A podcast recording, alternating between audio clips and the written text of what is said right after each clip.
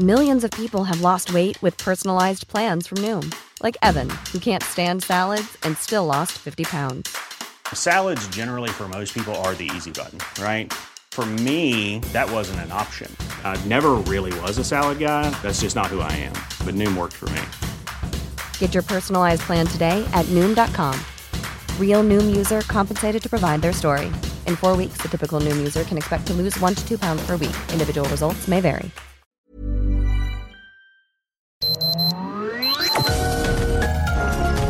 Heraldo Media Group presenta Sergio Sarmiento y Lupita Juárez. Información veraz y oportuna con un toque personal y humano. Por El Heraldo Radio, donde la H suena y ahora también se escucha.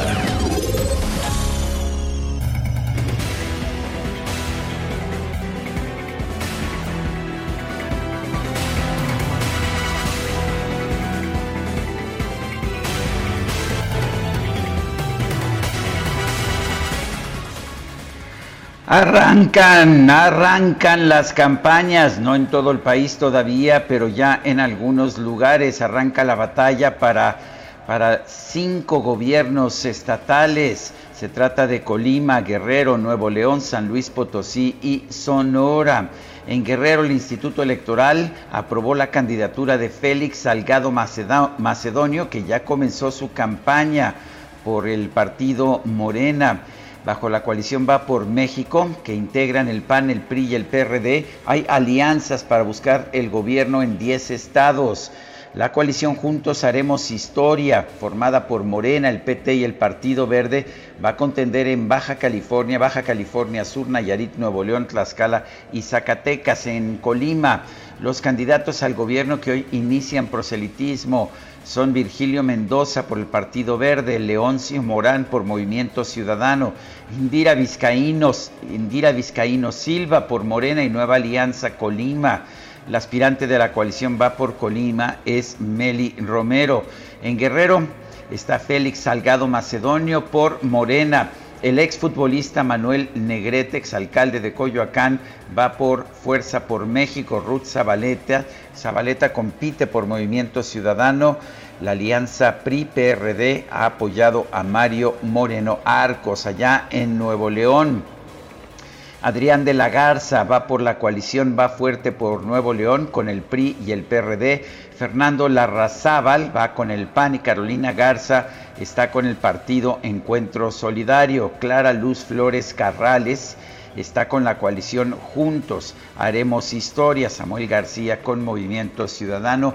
Arrancan las carreras, no en todos lados, pero pues sí, ya estamos en campaña en algunos lugares de nuestro país. Son las 7 de la mañana con dos minutos. Hoy es viernes, ¿sí?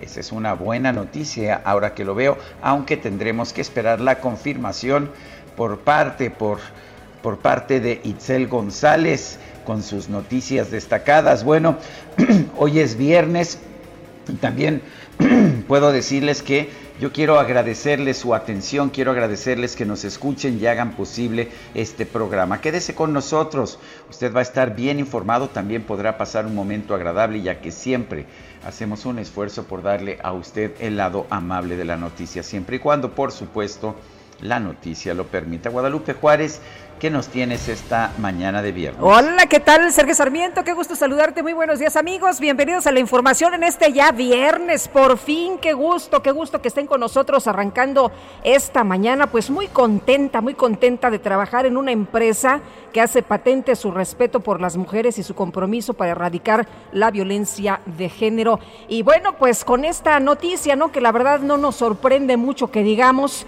por lo último que había dicho el presidente, este apoyo, este respaldo constante a Félix Salgado Macedonio, eh, Félix Salgado con el apoyo del presidente López Obrador, ¿no? El presidente que ha desestimado las denuncias de víctimas de violación y las manifestaciones de las mujeres que dice que no son espontáneas, que hay alguien, que hay alguien atrás de este movimiento de las mujeres que no es auténtico. Bueno, pese a las acusaciones del presunto abuso sexual, Félix Salgado Macedonio sí puede competir por la gobernatura de Guerrero, abanderado precisamente por el partido Morena. Él estaba muy, muy seguro. De hecho, en su cuenta de Twitter había escrito hace apenas un par de días que estaba listo para empezar eh, pues ya con eh, esta eh, pues para seguir con esto de las encuestas y bueno en otras cuentas pues ya se daba a conocer que estaba todo listo para arrancar las campañas la campaña este viernes.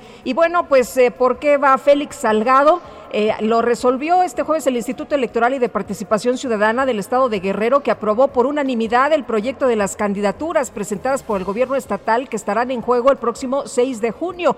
Los consejeros electorales señalaron que todas y todas cumplieron con requisitos establecidos en la ley, por lo que son procedentes las candidaturas y de esta manera, pues ya el instituto aprueba estas eh, candidaturas. Eh, el, asunto particular de Félix Salgado eh, Macedonio, el pleno del instituto aprobó la candidatura con seis votos a favor y uno en contra. Durante la discusión, el concepto presunción de inocencia fue repetido por las y los consejeros que votaron a favor.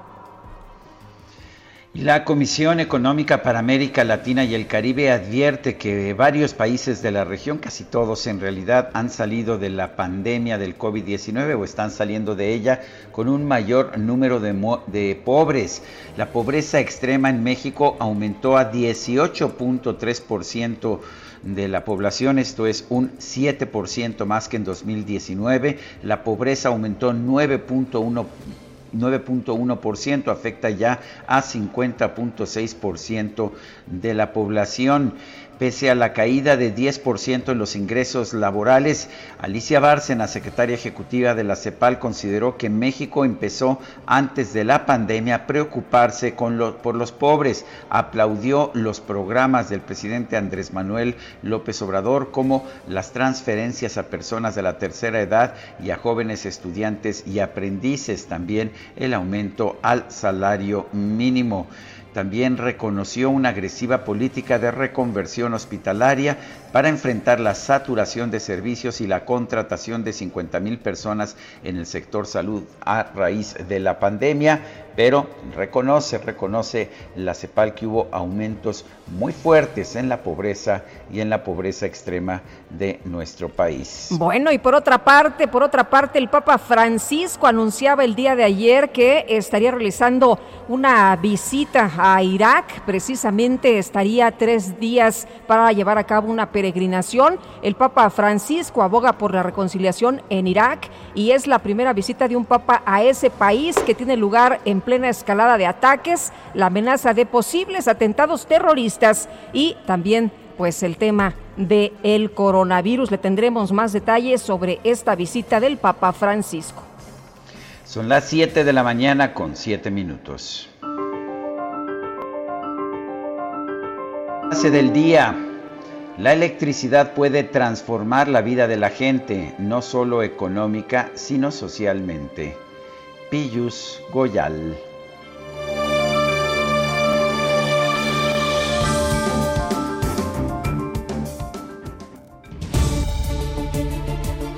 Y las preguntas, nos gusta hacer preguntas, a mucha gente que nos escucha le gusta responder. Ayer preguntábamos, ¿es mejor tener energía limpia y barata?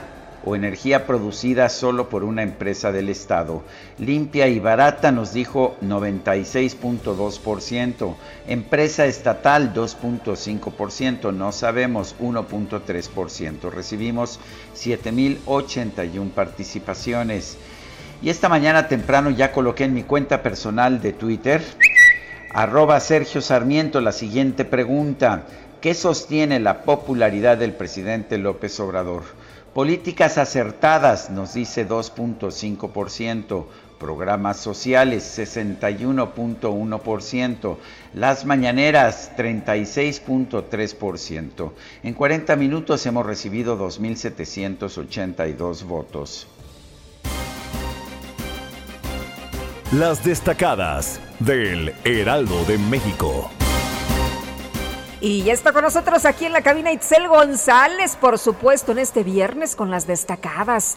¿Cómo estás, Itzel? Muy buenos días. Lupita, Sergio, amigos, muy buenos días. Excelente viernes 5 de marzo. No es quincena, faltan 10 días para la quincena, pero por lo menos llegamos al fin de semana un fin de semana, un, viernes que empezó muy temprano para los que nos desvelamos por ver el estreno del final de WandaVision. Un saludo, porque yo vi a muchos tuiteros que andaban ahí a las 2, 3 de la mañana viendo la serie. ¡Qué bárbaros! Me les uní y así nos venimos a trabajar. No importa, porque por lo menos ya viene el descanso del fin de semana. Sergio Lupita, amigos, mucha, mucha información que se publica esta mañana en el Heraldo de México, así que arrancamos con las destacadas. En primera plana, problema crónico, el cambio climático peor que el COVID-19. Especialistas consideran que afecta de múltiples formas y por mucho más tiempo al planeta y a la sociedad. País, elecciones limpias blindan a candidatos en elección. La Secretaría de Seguridad detectó que hay candidatos bajo amenaza del crimen. Incluso ayer en Veracruz asesinaron a aspirante del PRI a una alcaldía. Ciudad de México, dos estaciones. Cablebús se pone en marcha. El nuevo sistema de transporte capitalino fue inaugurado por la jefa de gobierno Claudia Sheinbaum en Cuautepec, Gustavo Amadero. Estados Michoacán impone récord de asesinatos. Primer bimestre de 2021 registra 346 homicidios, 15% más que en 2020 y la cifra más alta en la historia del estado. Orbe, vacuna, Unión Europea frena entregas. Europa, que sufre un recontagio, prorrogará hasta junio la exportación de antídotos. Meta Cruz Azul desligan mandato Guillermo Álvarez ya no representa a la máquina ante la Liga MX, asegura Miquel Arriola. Y finalmente, en mercados, pérdida de empleo, México con más pobreza. El ingreso por habitante en el país se redujo 10% en el 2020, indicó la CEPAL. Lupita, Sergio, amigos, hasta aquí las destacadas del Heraldo. Feliz viernes. Igualmente, Itzel, muchas gracias. Muy buenos días. Son las 7 de la mañana con 11 minutos. Vamos a un resumen de la información más importante. Esta mañana cinco estados de la República ponen en marcha sus campañas electorales para gobernador. Se trata de Colima, Guerrero, Nuevo León, San Luis Potosí y Sonora.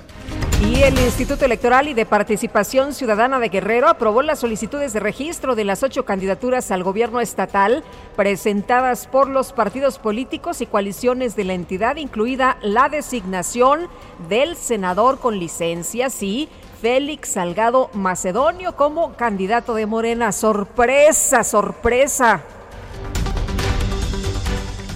Salomón Jara, delegado del Comité Ejecutivo Nacional de Morena en Guerrero, indicó que Félix Salgado Macedonio está dispuesto a renunciar a la candidatura en caso de que los resultados de la nueva encuesta interna no lo favorezcan. Félix ha comprometido que si pierde la encuesta, él sería un lado, pero si él gana, pues seguramente sería una ratificación. Bueno, y Basilia Castañeda, quien denunció por violación a Salgado Macedonio, acusó a la Comisión Nacional de Honestidad y Justicia de Morena de ser omisa ante sus repetidas solicitudes de que se emitan medidas cautelares para salvaguardar su integridad. El partido Encuentro Solidario lamentó que el Tribunal Electoral haya emitido una resolución que lo obliga a postular candidatos de la diversidad sexual cuando hay otros sectores de la sociedad que requieren mayores espacios y oportunidades. La Sala Regional del Tribunal Electoral del Poder Judicial de la Federación determinó que el presidente López Obrador no violó la Constitución al hablar en sus conferencias de prensa matutinas sobre la alianza conformada por el PRI, el PAN y el PRD. Los integrantes de la Asociación de Gobernadores de Acción Nacional reiteraron su disposición a sumarse al llamado del presidente López Obrador para no intervenir en las próximas elecciones. Sin embargo, pidieron que el INE presente una convocatoria similar para los tres niveles de gobierno. Este jueves fue asesinado a balazos Melquiades Vázquez Lucas, el precandidato del PRI a la presidencia municipal de La Perla en el estado de Veracruz. En una carta enviada al secretario de Estado de la Unión Americana, Anthony Blinken, 19 legisladores demócratas pidieron que los derechos humanos estén en el centro de la relación bilateral con México, ya que en nuestro país se han registrado alrededor de 70.000 asesinatos durante este sexenio. Fabián Medina, el jefe de la oficina del secretario de Relaciones Exteriores, Marcelo Ebrard, presentó su renuncia al cargo para emprender nuevos proyectos fuera de la dependencia. El diputado Mario Alberto Rodríguez, presidente de la Comisión de Vigilancia de la Auditoría Superior de la Federación, consideró que el auditor David Colmenares no ha incurrido en alguna falta grave que amerite su remoción del cargo. Bueno, ayer en la mañanera el presidente también lo decía, ¿no? Que no creía que había sido pues eh, un error de mala fe. El coordinador de Morena en San Lázaro, Ignacio Mier, informó que su bancada va a buscar una reunión con el titular de la Unidad de Inteligencia Financiera, Santiago Nieto, para abordar el proceso de desafuero en contra del gobernador de Tamaulipas, Francisco García Cabeza de Vaca. El ex magistrado presidente del Tribunal de Arbitraje del Estado de Puebla, José Luis N., fue sentenciado a dos años y dos meses de prisión por actos de corrupción. Autoridades mexicanas solicitaron por segunda vez al gobierno de Argentina la extradición del empresario Carlos Ahumada por un presunto fraude. La Organización para la Cooperación y Desarrollo Económicos, la OCDE, reconoció que México va por el camino correcto para combatir la evasión de impuestos a través de esquemas y estructuras de planeación fiscal que recomiendan abogados, contadores y fiscalistas. José Sosaya, el presidente de la Asociación Mexicana de la Industria Automotriz, advirtió que la reforma a la ley de la industria eléctrica provocaría un incremento en los costos de producción de este sector por 80 millones de dólares anuales. Integrantes de la Cámara de la Industria de la Transformación de Nuevo León se reunieron con despachos de abogados especializados para analizar las opciones legales que tienen para defenderse ante la aprobación de la reforma a la ley de la industria eléctrica. Y durante el foro Electricidad para el Futuro de México, la senadora del PRI, Claudia Ruiz Macié, denunció que la aprobación de la reforma a la ley de la industria eléctrica se hizo por un cálculo político de Morena para beneficiar a la actual administración de cara a las próximas elecciones. Su motivación es política. Y no tengo duda de que se realizó un cálculo político de los réditos políticos que puede eh, representar para el gobierno de la República y para su partido. Estamos en un año electoral. Por su parte, el ex subsecretario de Comercio Exterior de la Secretaría de Economía, Juan Carlos Víquer, señaló que la reforma a la ley de la industria eléctrica violaría distintos acuerdos internacionales firmados por México.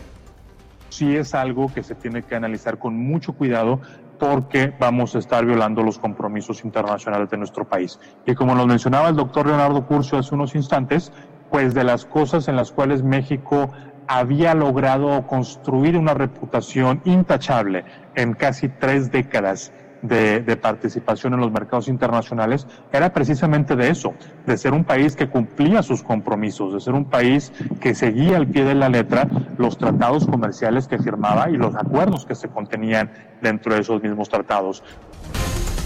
Y el Senado llamó al gobierno capitalino a retirar un grupo de fumadores de marihuana de pues que todas las noches se reúnen en el Parque Luis Pasteur en las inmediaciones de la Cámara Alta pues todas las noches y también en el día, ¿no?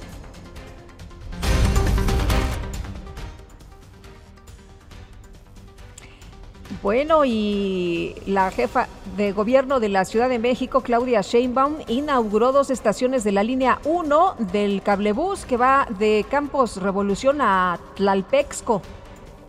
Y hoy este nuevo sistema de transporte público que es el sistema Cablebus, que llegó a la Ciudad de México para quedarse. Esta es la primera línea. Hoy entra en operación la antena de Tlalpesco Campo Revolución. Tendrá una operación gratuita durante alrededor de mes y medio eh, para el conocimiento de todos los habitantes de Cuautepec, pero también quien quiera venir de otros lados de la ciudad a conocer este sistema de transporte público. Y entrará ya en operación definitiva esta línea 1 del cablebús, alrededor del 20 de junio. Bueno, el gobierno capitalino informó que ya han sido vacunados 166.662 adultos mayores de las alcaldías Iztacalco, eh, Tláhuac y Xochimilco. Por cierto, Itzel González me decía que el día de hoy se va a informar sobre las delegaciones, ¿verdad? El día de hoy conoceremos las delegaciones que siguen para vacunación. Secretaría de Salud Federal informó que este jueves se aplicaron 31.185 vacunas contra el COVID-19 en todo el país, con lo que se llegó a un total de 2.676.035 dosis. El director del Instituto de Salud para el Bienestar, Juan Antonio Ferrer, informó dio negativo a una nueva prueba de COVID-19, esto a una semana de que fue diagnosticado con la enfermedad.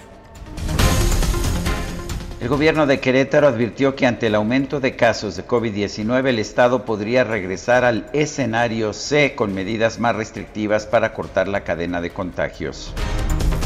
Bueno, y se vienen las vacaciones, ¿no? Así que hay que estar bien pendientes, muy atentos. El gobierno de Baja California informó que a partir del 8 de marzo va a pasar al color amarillo del semáforo de riesgo epidemiológico, por lo que los bares, casinos, restaurantes y centros nocturnos podrán operar al 50% de su capacidad.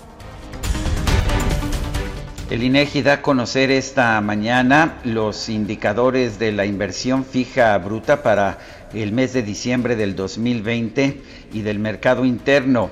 Eh, la inversión fija bruta cayó 2.1% en el indicador mensual en diciembre, está 12.9% abajo que un año antes. El mercado interno, mientras tanto, tuvo en, en diciembre una caída de 0.5%, está por debajo 6.5% que el mismo mes del 2019. Y luego de que en Brasil se registraron dos días consecutivos de récords de muertes por COVID-19, el presidente Jair Bolsonaro pidió a los ciudadanos enfrentar los problemas y les preguntó que hasta cuándo van a dejar de llorar. Não se acovardar. Nós temos que enfrentar os nossos problemas. Chega de frescura e de mimimi. Vamos ficar chorando até quando? Temos que enfrentar os problemas. ¿Hasta cuándo vamos a estar llorando? Es lo que dice Bolsonaro, el presidente de Brasil. Hay que enfrentar los problemas. Bueno, el gobierno de Cuba informó que este jueves comenzó la fase 3 de los ensayos clínicos de la nueva vacuna contra el COVID-19 Soberana 02 desarrollada en ese país. Y en la información de los deportes, los Pumas de la UNAM cortaron una racha de seis partidos sin ganar tras vencer por marcador de 1-0 al Santos Laguna en la jornada 9 del Clausura 2021. Y en información deportiva, los Pumas de la UNAM cortaron una racha de seis partidos sin ganar. Ándale, como, como lo decíamos hace apenas unos momentos. Bueno, son las 7 de la mañana con 22 minutos, 7 con 22 y de música que tenemos, Guadalupe. Ahí te va.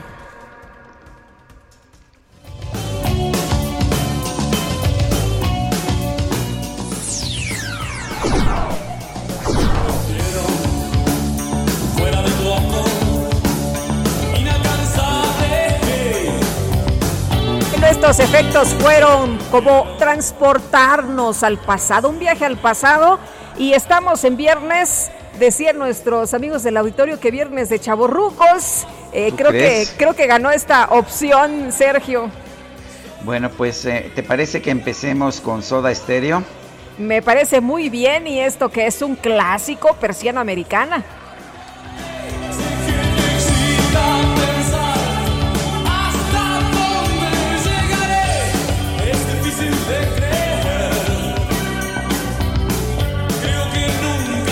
Entonces, ¿qué va a ser? ¿Pura música de chaborrucos hoy?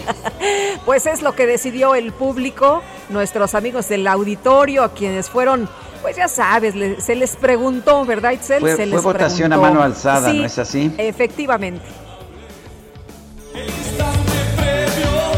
Bueno, pues son las 7 de la mañana con 23 minutos. ¿Por qué no nos manda sus opiniones, sus saludos, sus comentarios? Mándenos un mensaje de texto o de voz a nuestro número de WhatsApp, el 55 2010 96 47. Repito, 55 2010 96 47. Guadalupe Juárez y Sergio Sarmiento estamos en el Heraldo Radio.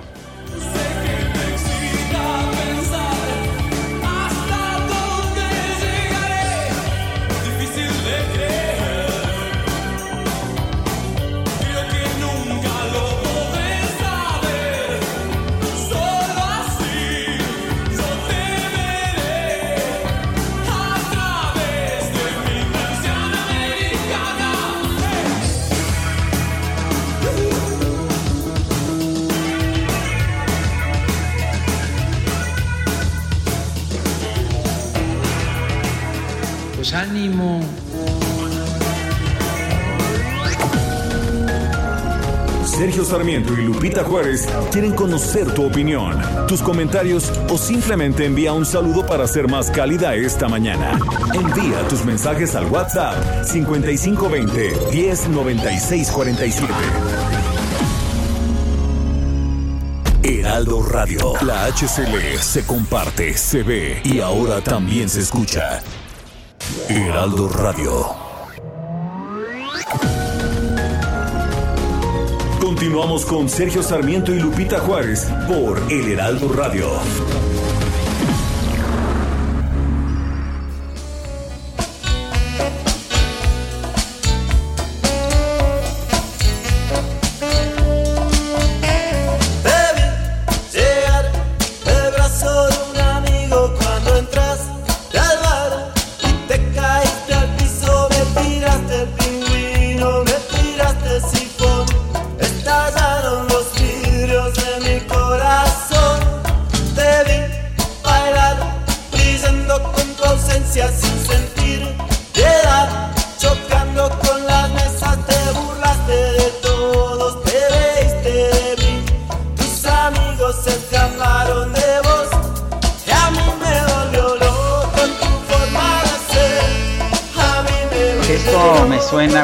Absolutamente decadente. A mí también y me gusta mucho. Ay, ¿eres decadente o eres eres una auténtica decadente? Ah, no, son los auténticos decadentes. Soy fan de los auténticos decadentes y esto que se llama loco.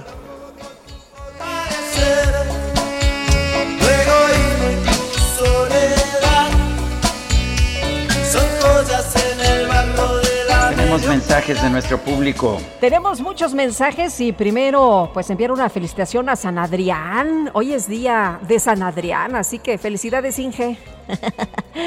y así Adrián Alcalá y ah, también a Adrián Laris, también, nuestro también. director del Heraldo Radio. ¿Qué tal? Pues un abrazo para pues, ellos. Oye, son muy santos, ¿verdad? sí. O más bien cumplen su santo. Oye, y dice Arturo Cerecero, escuché a Soda y hasta me desperté. Muchas gracias. Buenos días a todos. Abrazo. Y dice la familia Blasi, buenos días Lupita y Sergio, los escuchamos desde el istmo de Tehuantepec. Saludos, un fuerte abrazo a todos los que nos oyen por allá. Álvaro Juárez Mondragón, es un error el financiamiento que se da a los partidos políticos, es regalar dinero a los que no contribuyen en nada al país, no más dinero público a los inútiles partidos políticos, eh, que ellos mismos cubran sus necesidades, pues un debate que ha eh, durado muchos años, ¿no? Este de los partidos, si es un error o no, cómo se hace en otros países, si reciben dinero eh, del erario o no. Em, y bueno, pues eh, interesante, interesante el debate. Y dice, dice otra persona, Francisco 1955, Sergio, hoy no contesto tu encuesta. Faltó la opción la ignorancia, aunque siempre son muy buenas. Pues ni Son las, digo, no podía poner yo seis o siete respuestas, escogí tres, pero bueno, ahí están las tres y la gente está respondiendo, a propuesto con de forma muy nutrida es la respuesta de la encuesta o de la pregunta del día de hoy. Ya llevamos más de 4.300 respuestas. Dice la gente, políticas, ¿cuál es, ¿qué sostiene la popularidad del presidente? López Obrador, políticas acertadas, 2.9%, programas sociales, 61.2%, las mañaneras, 35.9%. Pero en fin, vamos a otros temas. México está llegando a las 188.866 defunciones a causa del COVID. Gerardo Suárez nos tiene la información. Adelante, Gerardo. Muy buenos días. En México se acumularon 188.866 muertes confirmadas por COVID-19, 822 más que el día anterior. La Secretaría de Salud informó que van 2.112.508 contagios confirmados desde el inicio de la epidemia, de los cuales 7.521 fueron notificados anoche. En conferencia, el director general de epidemiología, José Luis Salomía, comentó que van seis semanas de tendencia a la baja en los casos de SARS-CoV-2, aunque la velocidad a la que disminuyen los contagios es cada vez menor. En cuanto a la vacunación contra COVID-19, ayer se aplicaron más de 31 mil dosis y en total se acumulan más de 2.676.000 vacunas suministradas desde diciembre pasado. Con motivo del Día Mundial de la Obesidad, el director del Centro de Investigación en Nutrición y Salud del Instituto Nacional de Salud Pública, Simón Barquera, dijo que el etiquetado frontal de alimentos industrializados ha dado sus primeros resultados. A cinco meses de su implementación, aseguró que cientos de productos chatarra se han reformulado para ser más saludables y no tener los sellos de advertencia sobre exceso de sal, azúcares, calorías o grasas. El director general de epidemiología, José Luis Salomía, añadió que la obesidad es el principal factor de riesgo entre los contagios y muertes confirmadas por COVID-19 con una prevalencia de 48%. Esta es la información que les tengo. Bueno, pues muchas gracias Gerardo Suárez por esta información. Y seguimos con eh, temas que tienen que ver con la salud y esto que pues ordenó el INAI dar a conocer pruebas de COVID-19 aplicadas a funcionarios de presidencia. El organismo ordenó a cuatro secretarías de Estado y a la oficina de la Presidencia de la República que nos digan a los ciudadanos cuántas pruebas de coronavirus se han aplicado a los titulares y otros funcionarios públicos. Este Instituto de Acceso a la Información y Protección de Datos Personales, pues eh, ya dio la orden en específico. Los comisionados del INAI pidieron que se dé a conocer cuántas pruebas de COVID-19 se aplicaron a los titulares de las Secretarías de Agricultura y Desarrollo Rural, Economía, Defensa y Educación Pública entre el 27 de febrero y el 9 de octubre del año pasado. El INAI también exhortó a la Oficina de la Presidencia de la República dar a conocer cuántas pruebas de COVID-19 se aplicaron a distintos funcionarios en el mismo periodo. Al ex jefe de esa oficina, Alfonso Rombo, al ex secretario particular del presidente de la República, Alejandro Esquer Verdugo, y al coordinador de asesores de la Presidencia de la República, Lázaro Cárdenas Batel. Son las 7 con 36, vámonos al clima. El pronóstico del tiempo. Sergio Sarmiento y Lupita Juárez. Aram Nava, meteorólogo del Servicio Meteorológico Nacional de la Conagua, ¿qué nos tienes esta mañana? Hola Sergio Lupita, muy buenos días a ustedes y a todo el auditorio. Pues les comento las eh, condiciones meteorológicas más significativas para este viernes. Comenzamos con el frente número 40 y su masa de aire frío asociada, que estarán recorriendo el norte y noreste de México, se estarán asociando con la corriente en chorro subtropical, lo cual nos va a favorecer eh, fuertes vientos, lluvias y chubascos en dichas regiones, así como ambiente frío durante la mañana en la mesa del norte. Por otra parte, un sistema de alta presión en niveles medios de la atmósfera mantendrá la onda de calor y escasa probabilidad de lluvia en el occidente, centro y sur del territorio nacional, además de ambiente muy caluroso en el sureste del país, incluida la península de Yucatán.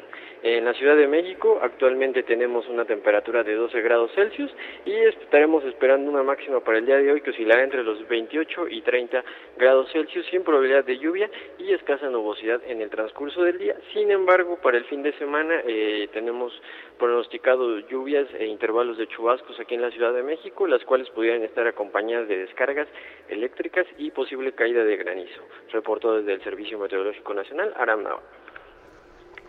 Gracias, Aram Nava.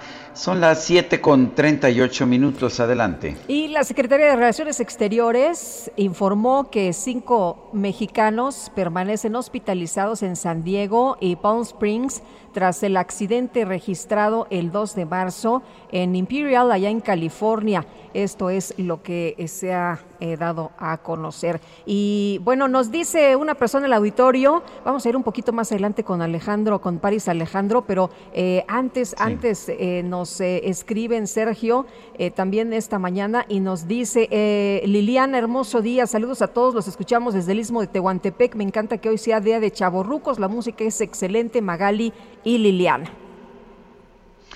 Este jueves renunció Fabián Medina Hernández a, la jefatura de la oficina del secretario de Relaciones Exteriores, Marcelo Ebrar.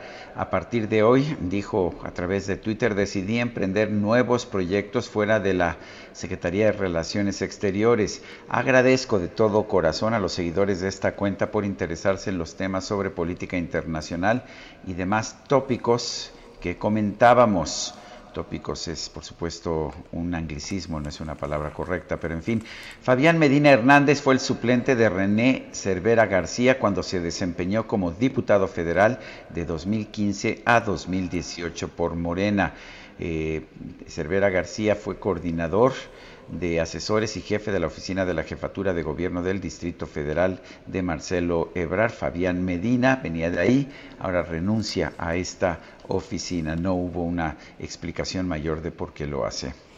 Bueno, y llamó la atención su carta, ¿no? Eh, que dice que pues así como están las cosas en la Cancillería, toma la decisión. Pero bueno, el sacapuntas del Heraldo esta mañana dice que se va por una diputación. Nos cuentan que la renuncia de Fabián Medina Hernández como jefe de la oficina del secretario de Relaciones Exteriores, Marcelo Ebrard, no tiene que ver con una ruptura ni nada por el estilo. Su salida responde a que buscará una candidatura a diputado por Morena, lo que en buen castellano significa que seguirá operando por Ebrard, pero en la Cámara. ¿Usted qué dice? Y bueno, regresamos ahora sí con Paris Alejandro, con este accidente por allá en California. Adelante, París. Buenos días, Sergio Lupita. Cinco mexicanos permanecen hospitalizados en San Diego y en Palm Springs tras el accidente registrado el pasado 2 de marzo en Imperial, California, entre un tráiler y una camioneta que transportaba 25 migrantes. La Secretaría de Relaciones Exteriores informó que de los tres mexicanos hospitalizados en San Diego, dos son adultos, se encuentran estables y presentan fracturas. El tercero es un menor de edad y se encuentra entubado, mientras que los dos hospitalizados en Palm Springs se encuentran estables, con fracturas. Uno de ellos resultó positivo a COVID-19. En el accidente, 13 personas perdieron la vida, 10 eran mexicanos. De los connacionales fallecidos, 3 eran originarios de Oaxaca, 3 de Michoacán, uno de Guerrero, uno de Morelos, uno de Nayarit y uno de Baja California. La patrulla fronteriza reveló que una segunda camioneta con migrantes circuló en la misma zona y a la misma hora, y que también sufrió un accidente, pero sin consecuencias fatales ni heridos graves. Los migrantes ya fueron puestos a disposición de las autoridades. El Consulado de México en San Diego solicitó un permiso humanitario para que la madre del menor de edad pueda ingresar a Estados Unidos a visitar a su hijo y el consulado en Caléxico apoyará a las familias de las víctimas para repatriar los cuerpos. Esta es la información. Gracias, París. Son las 7 con 42 minutos. El presidente Andrés Manuel López Obrador hizo un llamado a los habitantes de Campeche, tanto a los habitantes como a los maestros, para que regresen a clases presenciales en abril, pasando la Semana Santa. Vamos a escuchar. Eh, les pido a todos y desde luego a los padres de familia que iniciemos, que sea el primer estado. Porque hay condiciones, porque llevan tiempo estando en semáforo verde, ya no hay mucho contagio. Desde luego el regreso a clases en lo presencial va a significar eh, todo un protocolo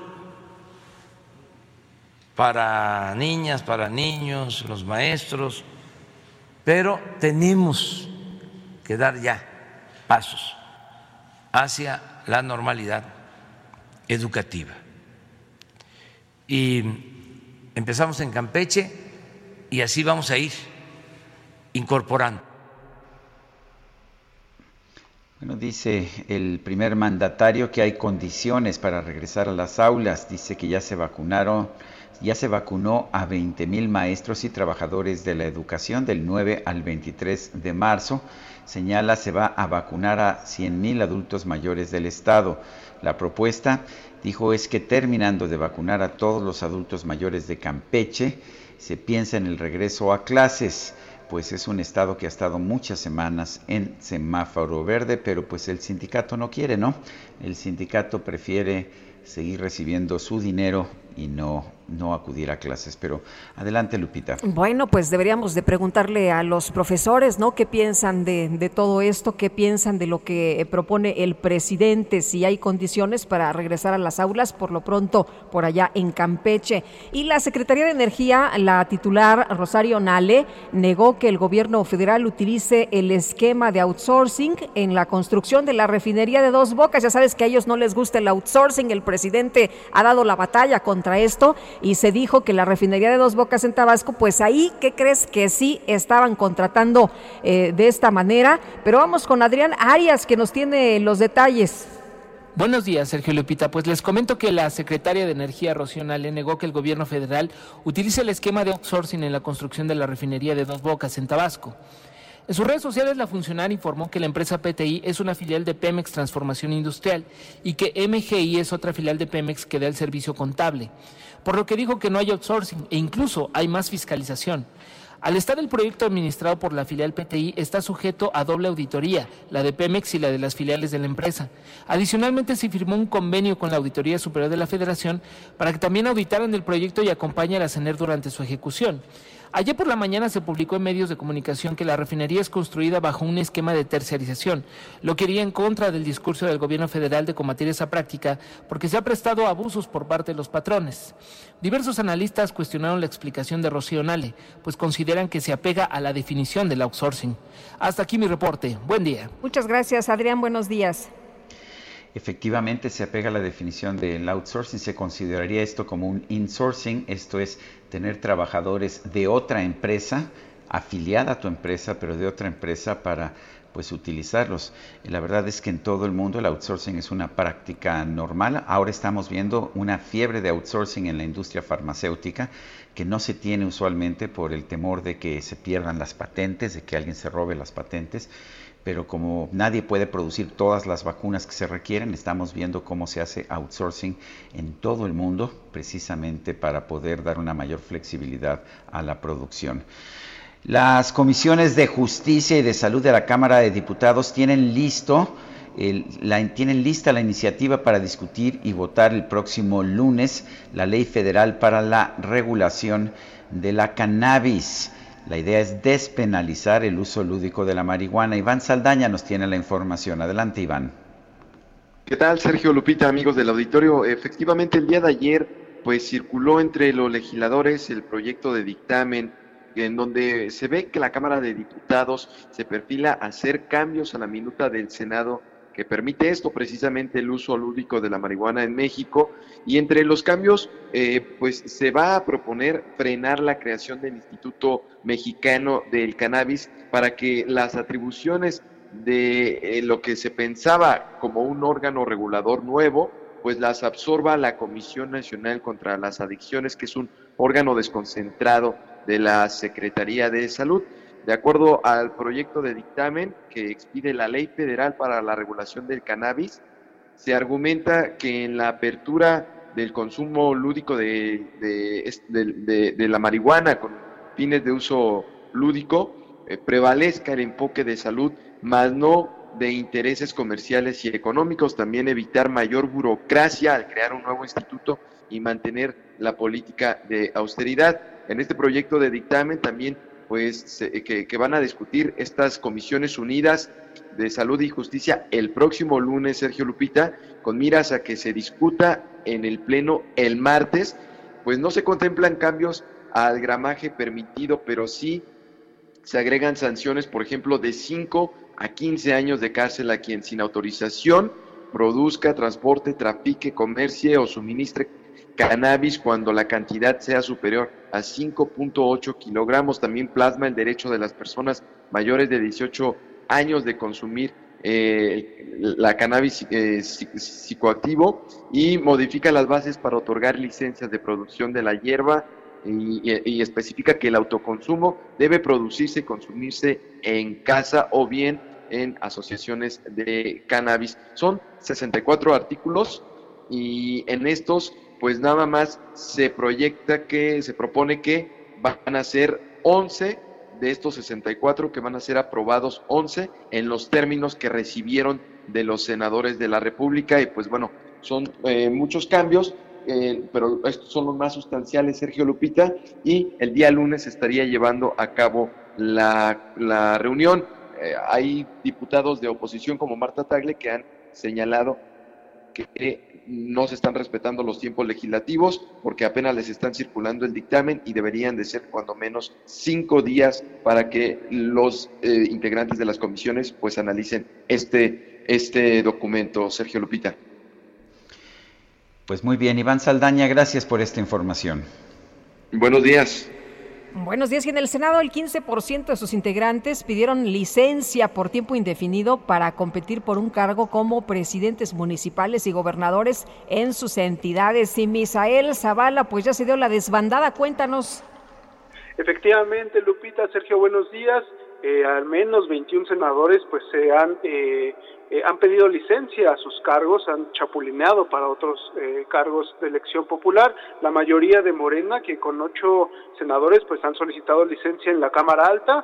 Los legisladores morenistas principalmente dejaron sus escaños para competir en las elecciones a gobernador de Guerrero, en Nayarit, Campeche, Sinaloa y Michoacán, que lo posiciona, bueno, posiciona esta bancada de Morena como la que más eh, licencias ha pedido hasta este momento y pues más eh, integrantes pues han saltado a competir por otros cargos públicos. Uno de ellos es el controvertido Félix Salgado Macedonio, quien pidió licencia desde septiembre del 2020 para dejar su lugar a su suplente Saúl López Ollano y competir por la gubernatura de Guerrero. Pero otros morenistas que han pedido licencia también para dedicarse a hacer campaña son Miguel Ángel Navarro, que busca la gubernatura de Nayarit, y también Rubén Rocha Moya, que pide licencia para competir en Sinaloa. Y de la misma forma, Sergio Lupita son cinco senadores panistas que dejaron a sus suplentes para competir por las gubernaturas. En San Luis Potosí se fue Marco Antonio Gama, Querétaro Mauricio Curi, de Nuevo León Víctor Fuentes, de Baja California Sur María Guadalupe Saldaña y en Nayarit Gloria Núñez Sánchez. Eh, por su parte en el PRI, en el PRI la senadora Claudia Edita Naya Mota y el senador Mario Gastelum también dejaron sus escaños para hacer, para hacer campaña, eh, Claudia Naya por Zacatecas y Mario Zamora por Sinaloa, y bueno, van en alianza, eh, esta alianza va por México, integrada por el PAN, el PRI y el PRD, entre otros senadores que, han pedido licencia de otros partidos políticos, son Samuel García de Movimiento Ciudadano, que va por la gubernatura de, Nuevo León, y también se separaron eh, senadores del Partido del Trabajo, del Partido de la Revolución Democrática y del Verde Ecologista para competir en elecciones de San Luis Potosí y Michoacán. Sergio Lupita, así el chapulineo de 21 senadores para buscar otros cargos públicos. Muy bien, pues muchas gracias por la información. Misael, vamos a ver cómo les va. Es eh, por tiempo indefinido, ¿verdad? Esta licencia. Efectivamente, todos han pedido licencia por tiempo indefinido. Algunos eh, ya eh, sus suplentes eh, tomaron sus escaños, otros, la mayoría todavía no han, han tomado, rendido protesta ante el Senado de la República, sus suplentes, pero en los próximos días se dará poco a poco y de manera escalonada. Muy bien, muchas gracias. Hasta luego, Misael. Gracias, hasta luego. Vamos rápido con Israel Lorenzana. Adelante, Israel. Sergio Lupita, gracias. Pues hemos recorrido la Avenida de los Insurgentes desde la zona de Indios Verdes hasta el eje 1 poniente en su tramo guerrero. La circulación con asentamientos considerables a partir de la zona del poniente 112, en la zona de la raza, esto en carriles centrales. Hay que recomendar a nuestros amigos utilizar como alternativa la calzada de los misterios, esto para incorporarse al paseo de la reforma. El sentido opuesto, esta circulación fluye a muy buena velocidad para quien va con dirección a Indios Verdes hacia la México Pachuca, esto procedentes del eje 2 norte en su tramo Eulalia Guzmán. Sergio Lupita, información que les tengo. Gracias Israel. Hasta luego. Son las 7 de la mañana con 53 minutos. Guadalupe Juárez y Sergio Sarmiento estamos en el Heraldo Radio.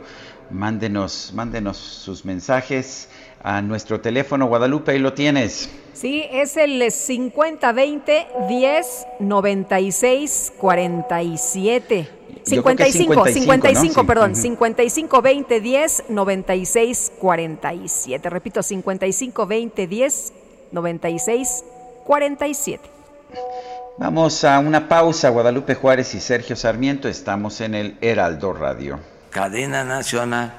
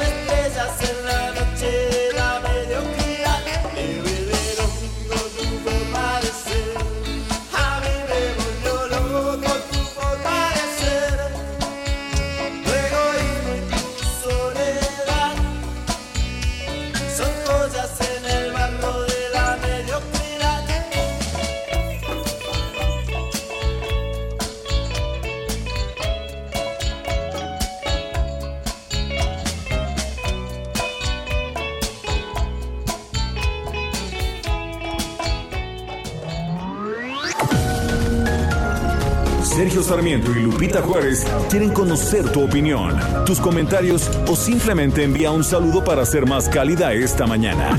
Envía tus mensajes al WhatsApp 5520 109647. Heraldo Radio, la HCL se comparte, se ve y ahora también se escucha. Heraldo Radio, la HCL se comparte, se ve y ahora también se escucha. Continuamos con Sergio Sarmiento y Lupita Juárez por El Heraldo Radio.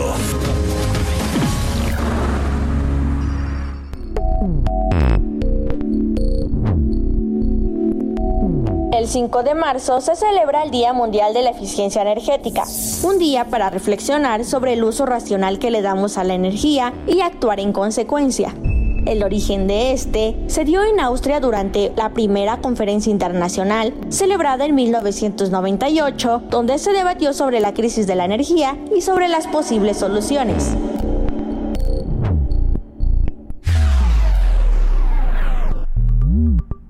En la actualidad, la eficiencia energética se plantea como una de las políticas de freno para el cambio climático y la consecución de sociedades sostenibles, junto con el desarrollo de energías renovables y una política de transporte menos agresiva para el medio ambiente. Según un reciente estudio de la empresa Ecolab, aprovechar bien la energía puede generar hasta 7.5 millones de empleos en todo el sector energético.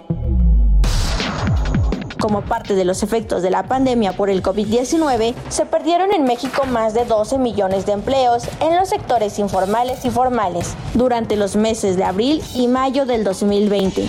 Esto a su vez afectó los ingresos de más del 65% de las familias del país, de acuerdo con datos del Instituto Nacional de Estadística y Geografía. Por todo ello, es importante actuar de manera consciente y responsable. No se trata de renunciar a la calidad de vida, sino de la obtención de los mismos bienes y servicios energéticos, empleando menos recursos, mejorando los procesos, el reciclaje, el uso de productos menos contaminantes y un consumo inteligente.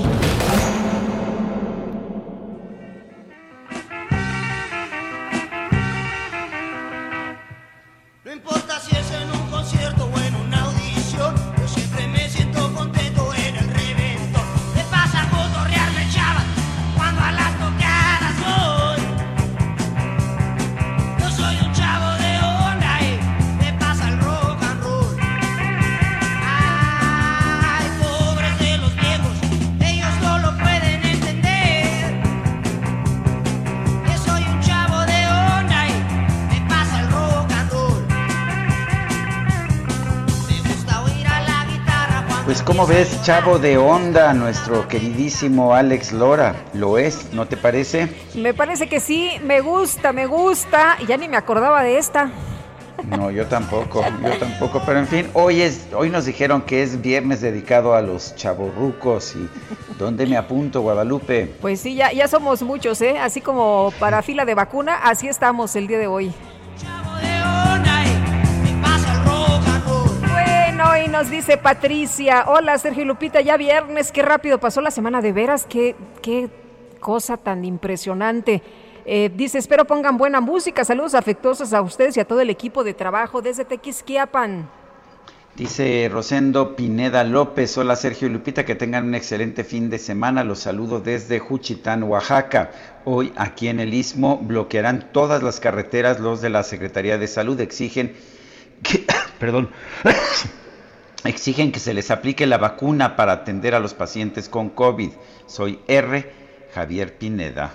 Eh, gracias a Dios es viernes. Saludos Sergio y Lupita. Creo que lo que sostiene la popularidad del presidente es que todos tenemos un poco de su conducta, todos tenemos algo de necios, voluntariosos, espontáneos y ocurrentes y a todos nos gustaría tener un séquito de temerosos ayudantes que cumplan nuestras órdenes a ciegas. Soy Jesús Díaz de Azcapotzalco y les deseo un grandioso fin de semana. Recibí un mensaje ayer por la noche de Joali Recendis, la periodista.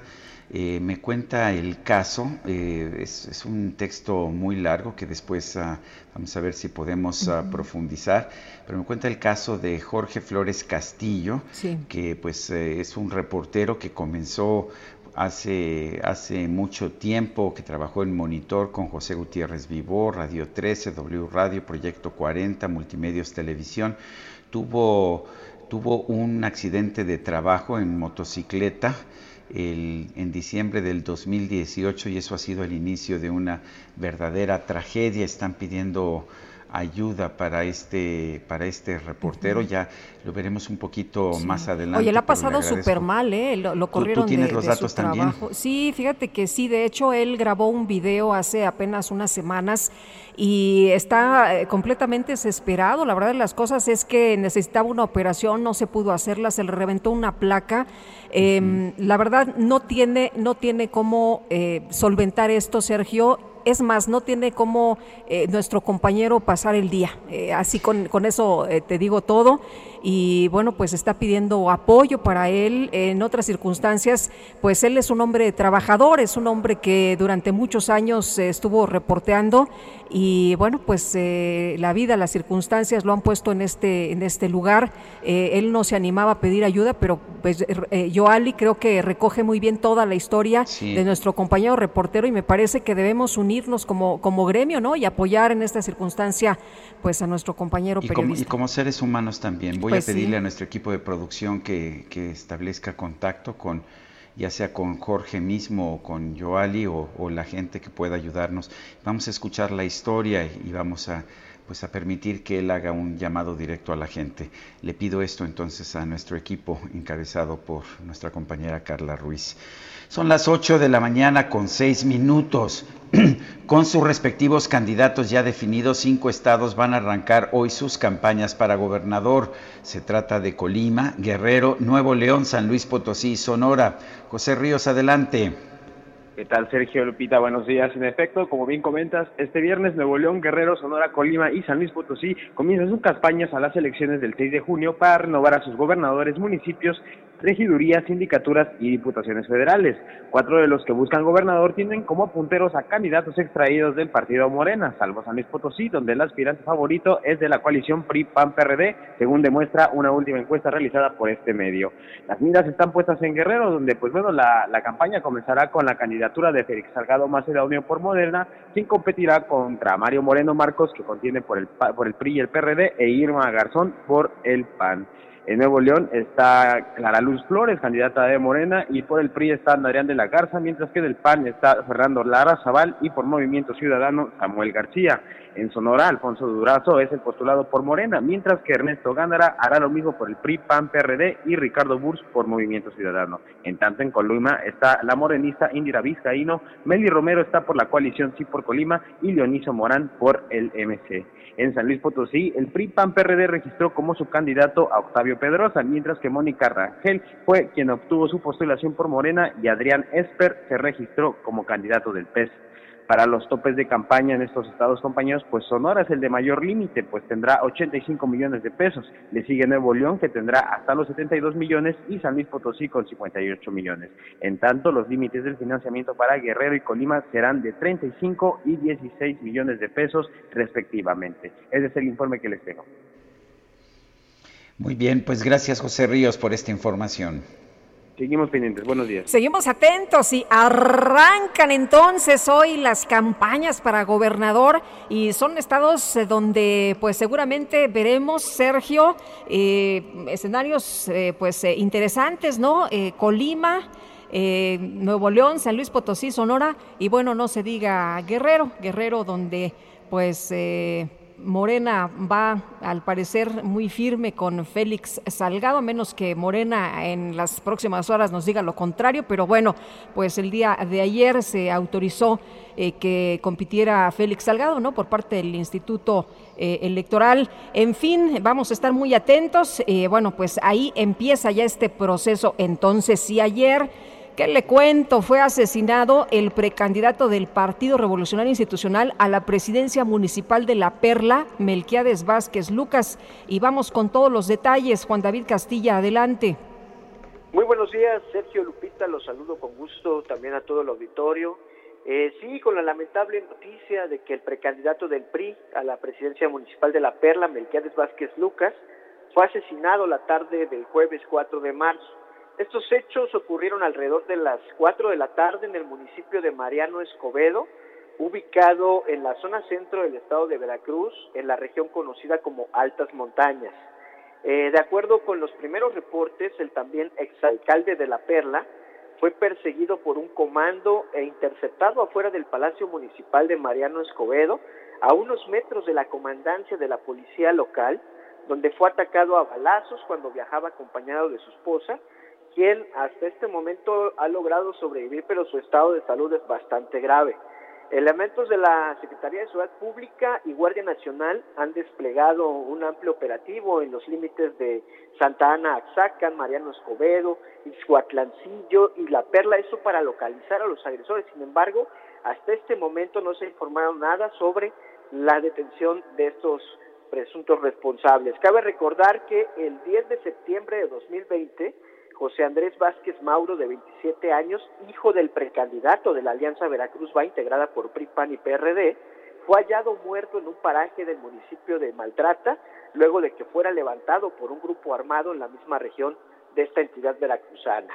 Comentarles también que el dirigente estatal del PRI en Veracruz, Marlon Ramírez Marín, confirmó el homicidio del precandidato de la coalición exigió a las autoridades estatales que haya justicia en el caso y solicitó a la Mesa Nacional de la Alianza Va por México que intervenga para que autoridades establezcan un mecanismo que brinde seguridad a los precandidatos y a la sociedad en general. Además, probó que estos hechos ocurrieran horas después de que el presidente de la República Mexicana, Andrés Manuel López Obrador, anunciara en su conferencia mañanera del día de ayer un plan para la protección de los candidatos. El pasado martes 2 de marzo, el mismo líder del tricolor en Veracruz declaró en Jalapa, la capital del estado, que ninguno de los precandidatos priistas había recibido amenazas de muerte para declinar en su aspiración política. Sin embargo, 48 horas después, Mel Melquiades Vázquez fue asesinado. Y para finalizar, comentarles que se trata del cuarto político asesinado en lo que va del año en el estado de Veracruz y hasta este momento la Fiscalía General del Estado no se ha pronunciado sobre el asesinato de eh, el precandidato priista a la presidencia municipal de La Perla. Este es el reporte de Sergio Lupita. Muy bien, muchas gracias Juan David. Excelente día. Igualmente, hasta luego. Ayer la titular de la Secretaría de Seguridad Ciudadana, eh, de Seguridad y Protección Ciudadana, Rosa Isela Rodríguez, informó que cuando menos 64 políticos han sido, han sido asesinados en lo que va del proceso electoral de septiembre del 2020 a febrero del 2021. Esto pues debería preocuparnos a todos, no necesariamente a los políticos. María Elena Morera es presidenta de la organización Causa en Común, está en la línea telefónica. María Elena, buenos días, gracias por tomar ¿Qué tal? la llamada. Buenos días, buenos días, me da mucho gusto saludarte, Sergio. Eh, Lupita, buenos días y buenos, días. a todo el auditorio. María Elena, no es nuevo que veamos homicidios de, personajes que son candidatos o que están vinculados a la política de una forma u otra, pero los números son muy elevados. ¿Qué está pasando? Así es, mira, desgraciadamente es un tema relevante, pero me parece que vamos tarde. El gobierno debe debería, ¿no? Ya de tener, o eso yo me imaginaría que como gobierno tienen un mapa de riesgos, independientemente de que un candidato diga que lo han amenazado o no. El gobierno tiene la obligación de hacer un eh, mapa de riesgos, identificar los blancos potenciales, a los que presentan las mayores amenazas, ¿no? Porque va a ser una elección enorme. Entonces, eh, creo que la estrategia de contención política es muy importante. Estamos, estamos entrando ya al, al, proceso electoral directamente, ¿no? aunque hayamos entrado desde septiembre del año pasado, pero ahora pues hoy inician las campañas, estamos viviendo un entorno de altísima polarización con las consecuencias a todos los niveles y esto pueden ser ataques no solamente a los candidatos, también, por supuesto, contra el personal del INE, del, del Tribunal Electoral. Entonces, pues sí estamos en un momento muy complicado. Eh, Marilena, ¿crees eh, suficiente que con estas eh, disposiciones que se han dado a conocer, estas mesas de trabajo, estas alertas, estos seguimientos, eh, pues pudiera en realidad blindarse? Sobre todo, pues vemos estados donde la situación, por ejemplo, con el narcotráfico es muy fuerte, ¿no? En Guerrero, por ejemplo, que empiezan las campañas.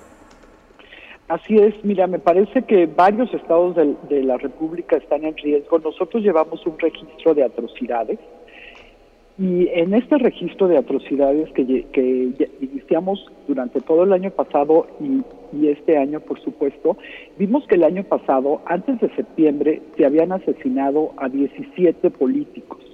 Sin embargo, a partir de septiembre, las cifras aumentaron y nosotros tenemos un conteo de 42 políticos y de 48 funcionarios públicos. Entonces, me parece que las medidas que se han anunciado no son suficientes si el Estado mexicano no tiene un mapa de riesgos que este tendría que ser elaborado por la Secretaría de Seguridad Ciudadana y también, por supuesto, por el Centro de Inteligencia Nacional. Eh, María Elena, eh, dices que llegamos demasiado tarde, pero pues, pero sí hay medidas que podemos tomar, ¿no? Sí, por supuesto, por supuesto. Eh, hablar con los candidatos, ¿no? Todos los que, que, hayan sentido que están amenazados, porque aquí no solamente es el crimen organizado, me parece que señalar solamente al crimen organizado es reducirlo y no solamente reducirlo, sino hacer a las fiscalías eh, locales quitarse la responsabilidad creo que muchos políticos no solamente son amenazados por el crimen organizado, sino por los mismos que están contendiendo en otros partidos, eh, por, la, por la misma sociedad que está completamente polarizada. Entonces yo creo que en este sentido, pues los riesgos aumentan. ¿no? Tener una mesa de trabajo con la Secretaría de Gobernación, pues qué bueno que lo vayan a hacer, pero me parece que tienen que tomar más medidas y sobre todo despliegues de medidas preventivas. María Elena, ¿crees que tenemos ahora un escenario mucho más peligroso que lo que tuvimos en el pasado o es igual? Yo creo, yo creo, Lupita, que es más peligroso por el grado de polarización que tenemos y porque, pues, desde el púlpito presidencial todos los días eh, hacen eco de esta polarización. Entonces, eh, como te digo, no solamente es el crimen organizado, son los que se sienten que el presidente está dando permisos. Bueno, pues María Elena Morera, presidenta de la organización Causa en Común, gracias por hablar con nosotros esta mañana. Muchas gracias, Sergio Lupita. Un abrazo a todo tu auditorio y ojalá estemos equivocados. Pues ojalá, es lo, que lo único que puedo decir yo también. Gracias, María Elena, siempre. Eh, esta, esta mañana eh, la organización Human Rights Watch ha dado a conocer un mensaje en el que señala abusos contra solicitantes de asilo en la frontera de México con los Estados Unidos. Señala que los migrantes venezolanos y de otras nacionalidades están sufriendo secuestros, extorsiones y falta de acceso a servicios esenciales. Numerosos solicitantes de asilo, lo que señala este comunicado enviados a México por el gobierno del expresidente estadounidense Donald Trump han sufrido violencia y extorsión por parte de policías, agentes migratorios y grupos criminales mexicanos. Esto lo señala Human Rights Watch, la asociación con sede allá en los Estados Unidos, en Washington. Desde enero del 2019, Estados Unidos ha cerrado su frontera sur en la práctica a los solicitantes de asilo, a raíz de lo cual muchos han quedado expuestos a abusos en México.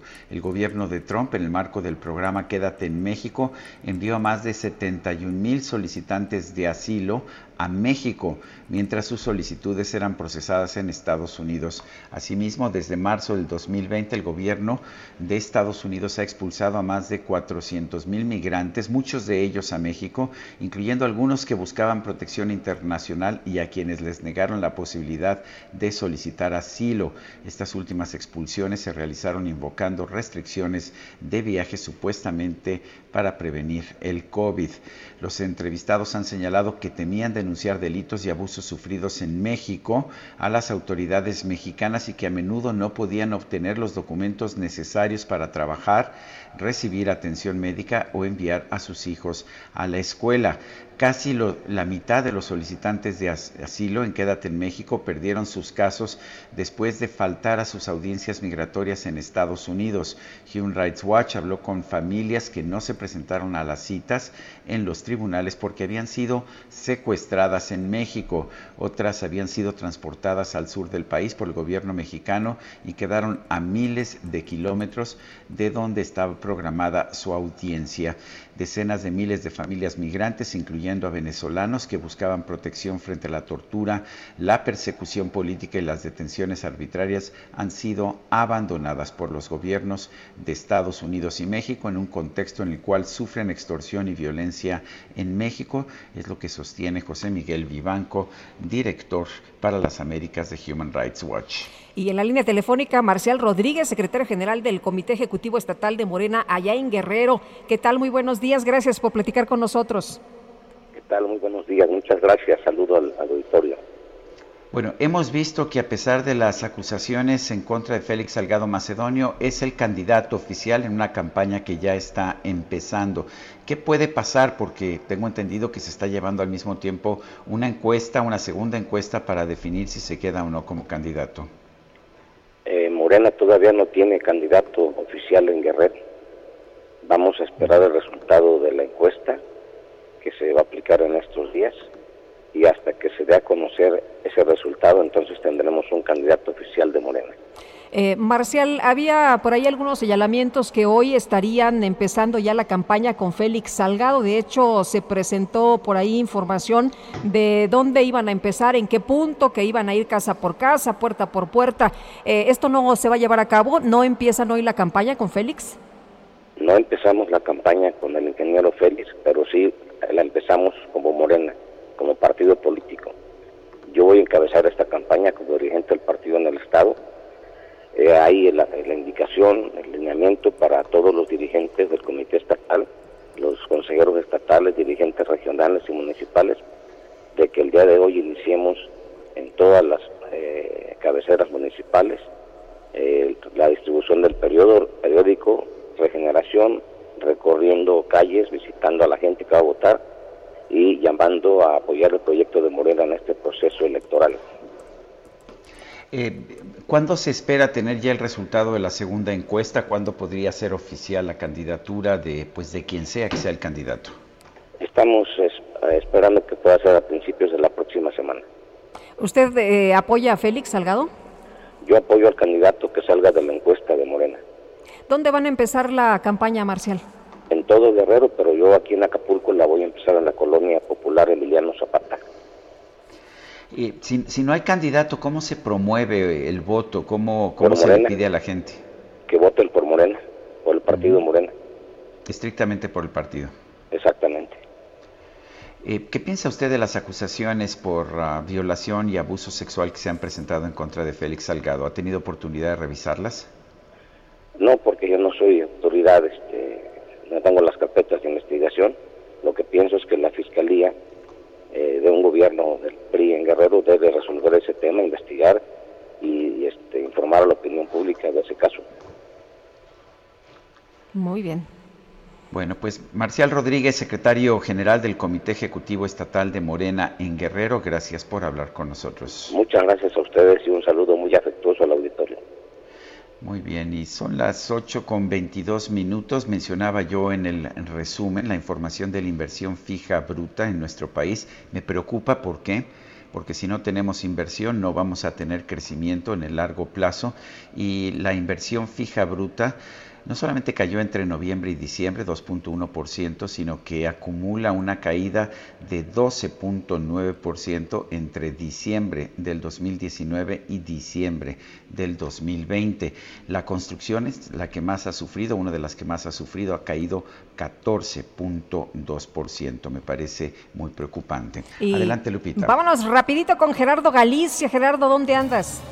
Justo en el Zócalo de la Ciudad de México. Eh, Sergio Lupita, excelente mañana. Y estamos recorriendo las inmediaciones del Palacio Nacional que se ha convertido ya en un verdadero búnker. Están eh, colocando vallas metálicas de casi 13 metros de altura en los alrededores del Palacio Nacional previo a la movilización por el Día Internacional de la Mujer el próximo lunes. Así que prácticamente es un búnker, el primer cuadro de la ciudad. No se puede pasar en vehículo, eh, el paso peatonal es muy, muy difícil. Tenemos prácticamente policías eh, cercando todos los alrededores, así que hay que evitar el primer cuadro. Y por si esto fuera poco, se está filmando una película, así que es muy difícil tratar de cruzar el primer cuadro de la ciudad, hay que hacerlo, o si necesitan que, eh, hacerlo, hay que buscar el eje central o la avenida Congreso de la Unión y de esta manera ya pueden pasar la zona centro de la capital. Por lo pronto, Sergio Lupita, reporte, seguimos muy, muy pendientes. Gracias, Gerardo.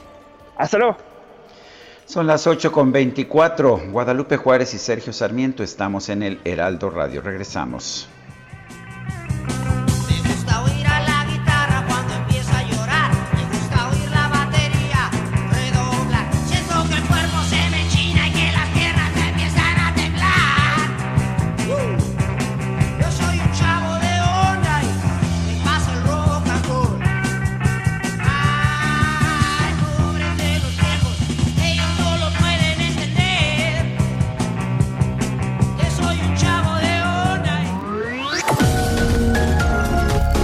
Y Lupita Juárez quieren conocer tu opinión, tus comentarios o simplemente envía un saludo para ser más cálida esta mañana. Envía tus mensajes al WhatsApp 5520 109647. Heraldo Radio, la HCL se comparte, se ve y ahora también se escucha. Heraldo Radio. La HCL se comparte, se ve y ahora también se escucha. Continuamos con Sergio Sarmiento y Lupita Juárez por El Heraldo Radio. Jaque Mate con Sergio Sarmiento.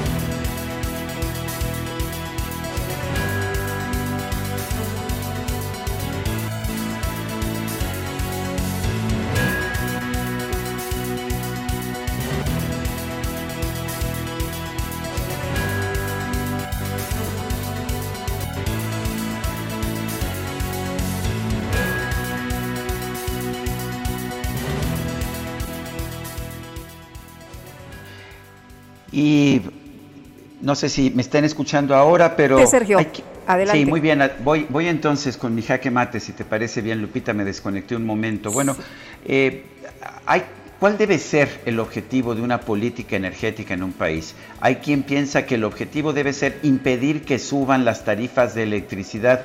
Yo pienso que ese es un objetivo muy pobre. Las tarifas de electricidad bajaron el año pasado y bajaron porque bajaron los precios de los combustibles, bajaron también porque la tecnología permite reducir cada vez más los costos. La verdad es que solamente en México no bajaron, a pesar de que sí bajaron los precios de los combustibles, porque la Comisión Federal de Electricidad no quiso bajar estas tarifas que cobra a los consumidores. Pero a final de cuentas poco importa cuál sea el nivel de los precios al consumidor, cuál sea el nivel de las tarifas, lo que importa es si se está generando o no prosperidad. Venezuela tiene las tarifas domésticas de electricidad más bajas del mundo y sin embargo eh, a, la propia gente no le alcanza para pagar estas tarifas porque los ingresos mensuales en Venezuela son cada vez más reducidos. Alemania tiene en cambio las tarifas más altas domésticas del mundo y sin embargo los alemanes tienen un buen nivel de ingresos que les permite pagar estas tarifas. Creo que debemos tener una política energética que promueva la prosperidad de un país y no nada más contener las alzas de tarifas. No queremos un precio determinado en las tarifas de electricidad, queremos vivir en un país más próspero. Yo soy Sergio Sarmiento y lo invito a reflexionar.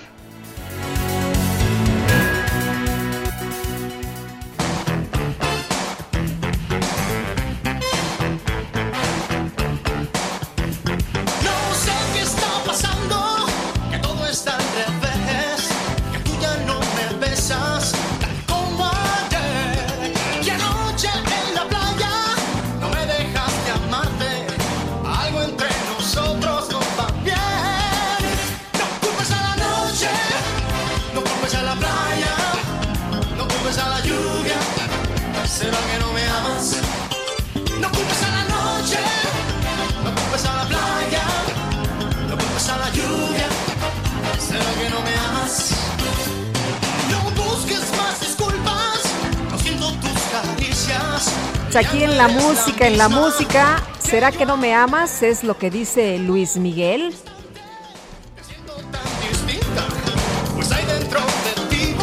Pues música de chavorrucos dice, ¿no? Híjole, dicen por acá en la producción que esto sí está muy ruco. ¿Ah, sí? Híjole. Yo me acuerdo todavía cuando Luis Miguel era el joven galán, ya sabes, casi adolescente. Sí, como no, y la coreografía de esta canción, hombre. Aquí los chavos están con la coreografía, imagínate nada más. Y son las 8 de la mañana con 34 minutos. El Químico Guerra con Sergio Sarmiento y Lupita Juárez. ¿Cómo estás, Químico Guerra? Qué gusto saludarte esta mañana. Muy buenos días. Pues no hay que culpar a la playa ni hay que culpar a la lluvia. ¿Será que ya no me quieres? hay que decirle esto a la cuestión de la energía. Fíjense lo que estaba comentando Sergio eh, su jaque mate. Hoy, hace 23 años en Viena, durante la primera conferencia internacional sobre eficiencia energética, se acordó crear precisamente un día que fuese emblemático para el mundo de la importancia de cuidar y hacer un uso consciente y responsable de la energía. En este encuentro se debatió sobre crear estrategias para ampliar la diversificación energética, optimizar los procesos de producción y consumo de energía, apostar por fuentes de energía renovables en detrimento de los combustibles fósiles y fomentar el consumo responsable y el reciclaje, entre otros. Hace 23 años México fue un entusiasta, firmante de este Día Mundial, ¿verdad?, en la conferencia internacional, y que lo que estamos viendo actualmente es precisamente desconocer la importancia de la eficiencia energética. He comentado con ustedes, Lupita, que los problemas básicos que tiene Comisión Federal de Electricidad no son tanto en la producción, en la generación, sino en las eh, líneas de transmisión, de distribución de energía eléctrica que se han quedado rezagadas haciendo que el sistema interconectado, eh, interconectado nacional esté siempre al borde de su capacidad, ¿verdad? Y que el despacho de las energías que debe de hacerse en una forma de eficiencia energética. ¿Qué significa eso? Lo que correctamente decías, Sergio. La eficiencia que te permita tener tarifas bajas, ¿para qué?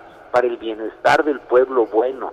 No se trata de quién es mejor y que si mejor el combustorio y que las energías renovables son intermitentes y son mal. No, no importa. Lo que le interesa al pueblo bueno es tener una tarifa eléctrica que sea adecuada a su ingreso y que le permita mejorar su calidad de vida a través de tener la energía necesaria para estudiar, para informarse, para tener, eh, digamos, los implementos eh, alimentarios, sanitarios suficientes tener agua, ¿verdad? El agua se bombea a través de la energía eléctrica, etcétera. Entonces, este día, hoy se conmemora precisamente el Día Mundial de la Eficiencia Energética y yo quería resaltar el hecho de que esto es una necesidad imperiosa, no solamente en México, sino en el mundo, de que tengamos una mucho mayor eficiencia.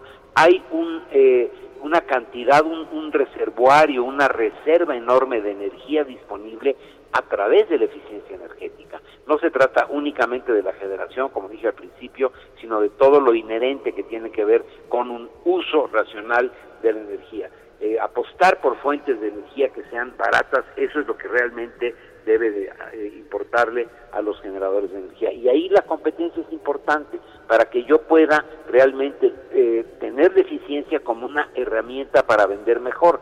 La CFE, que se dice una empresa de calidad mundial, pues ya no lo está haciendo. ¿Por qué? Porque es cara por ineficiente. Hoy es el Día Mundial de la Eficiencia Energética y pues me gustaría que recapacitáramos un poco sobre el futuro de México en cuestiones de energía, Sergio. Pues aquí no les gusta la competencia, ¿no? Lo que quieren es fortalecer a la Comisión Federal de Electricidad y que sea un monopolio.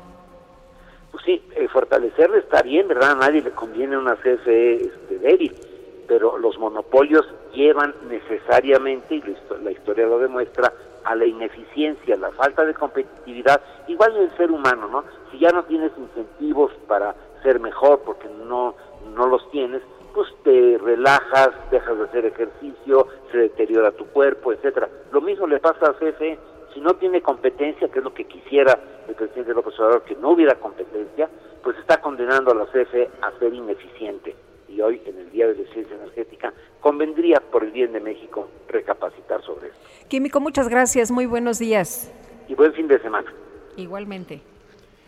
Son las 8 con 39. El gobierno de la Ciudad de México inauguró las dos primeras estaciones de la línea 1 del cablebús. Carlos Navarro, adelante. Buenos días, Sergio y Lupita. Les saludo con gusto a ustedes y al auditorio de bien. En la línea 1 del cablebús, en la alcaldía Gustavo Madero se inauguraron dos estaciones, Campo Revolución y Tlalpesco. Pero aún están pendientes para completar la ruta de 9.2 kilómetros Cuautepec, La Pastora, Ticomán, Indios Verdes, que operarían de manera conjunta en este sistema hasta el próximo 20 de junio. En compañía de miembros de su gabinete y de la empresa ejecutora del proyecto, la jefa de gobierno Claudia Sheinbaum hizo un recorrido y destacó la importancia de este sistema de transporte. Escuchemos. El día de hoy pues es histórico en la ciudad porque iniciamos un nuevo sistema de transporte público de la Ciudad de México, el sistema Cablebus. Llegó a la Ciudad de México para quedarse, esta es la primera línea. Hoy entra en operación la antena de Tlalpesco Campo Revolución, desde ayer y durante mes y medio el servicio será gratuito en este tramo de 1.7 kilómetros, en un horario de las 9 a las 4 de la tarde entre lunes y domingo. Y las, las personas preguntarán cuánto va a costar. Bueno, el gobierno capitalino aún está definiendo la tarifa y ya será cuando esté operando de manera conjunta que den a conocer previamente cuál va a ser el costo por este sistema. Jesús Esteban, secretario de Obras, informó que en general la línea tiene un avance del 92% y tuvo una inversión de 2.925 millones. Por su parte, el titular de la Secretaría de Movilidad, Andrés Layo, enfatizó la reducción de tiempo que van a tener servicio los habitantes de Cautepec para trasladarse en su. Se nos cortó, se nos cortó la comunicación. Vamos, vamos con Jorge Almaquio de una vez. Vamos. Sí, la Fiscalía General de Justicia de la Ciudad de México informó que 142 agresores de mujeres fueron vinculados a proceso en un mes en la capital. Jorge, ¿cómo te va? Buenos días. ¿Qué tal, Lupita? Sergio, amigos. Así es, previo al Día Internacional de la Mujer, en su mensaje virtual semanal, la titular de la Fiscalía General de Justicia, Ernestina Godoy, aseguró que del 30 de enero al 26 de febrero se vinculó a, a proceso a 142 agresores a mujeres. 35 personas, esto fue como resultado del cumplimiento de órdenes de aprehensión, mientras que en flagrancia cayeron 107 que fueron puestos a disposición del Ministerio Público. Del total de vinculaciones a proceso, 67 se dieron por violencia familiar, 69 por delitos sexuales, 4 por el delito de feminicidio, uno contra la intimidad sexual y otro, una persona más, por trata de personas. Ella en su mensaje comentó que, bueno, pues eh, pidió, pidió a las mujeres que tengan confianza y denuncien estas situaciones. Escuchemos. Estamos buscando reducir la impunidad y que se ofrezca protección y cercanía. Les invito a que nos tengan confianza y que vengan y denuncien si son víctimas de un delito. Todas las mujeres, las adolescentes, está la Fiscalía a su servicio. También comentó que en el 2020 por primera vez se elaboraron 12.800 planes de intervención y seguridad para atender el caso específico de mujeres en dos centros especializados que hay en la Ciudad de México. Dijo que las medidas de protección inmediata para las mujeres van desde las acciones para ordenar la vigilancia policial en el domicilio de la víctima y también para evitar la violencia de género. Un juez puede ordenar que el agresor salga del domicilio cuando está cohabitado con las víctimas. Sergio Lupita, amigos, el reporte que les tengo. Jorge, muchas gracias. Muy buenos días. Buen día, hasta luego. Hasta luego. El gobierno de Puebla apoyará a las mujeres que deseen participar en el paro de labores del próximo Día Internacional de las Mujeres. Claudia Espinosa, adelante. Así es, los saludo con gusto desde Puebla a ustedes y a los amigos del Heraldo Media Group. Pues el gobernador Miguel Barbosa Huerta señala que pues eh, aquellas mujeres que trabajen dentro de la administración estatal y que se piensen integrar a las actividades conmemorativas por el Día Internacional de la Mujer, inclusive pues un paro de actividades el próximo 9 de marzo, no tendrá ninguna sanción y será respetada su decisión. Incluso el mandatario estatal señaló que todavía en muchas partes del país, inclusive en algunas zonas de Puebla, existe esa sociedad machista que ha violentado los derechos de las mujeres, por lo que también es justo que todas ellas den a conocer a través de estas actividades el sentir hacia esa situación. Hay que recordar que en Puebla hay 50 municipios que presentan alerta de género, pero que hasta el momento, producto en parte por la pandemia de COVID-19, pues no se ha levantado esta alerta, a pesar de que, a decir del mandatario, se han cumplido en tiempo y forma con todos los lineamientos para garantizar la seguridad de las mujeres en el Estado. Es la información que existe en Puebla. Muchas gracias, Claudia Espinosa. Muy buen día.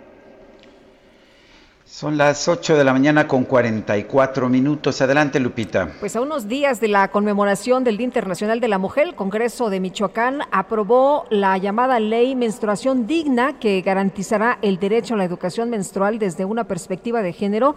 Pero otro tema también importante a destacar, el acceso gratuito a productos de gestión menstrual en las escuelas públicas del Estado. Anaí Rodríguez es vocera precisamente de Menstruación Digna Anaí, qué gusto saludarte esta mañana. Muy buenos días.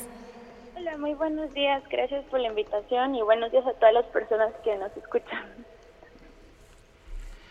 Eh, Anaí, ¿de qué se trata este, esta propuesta, esto que, esta ley que están buscando ustedes? ¿Qué, qué, qué medidas incluiría?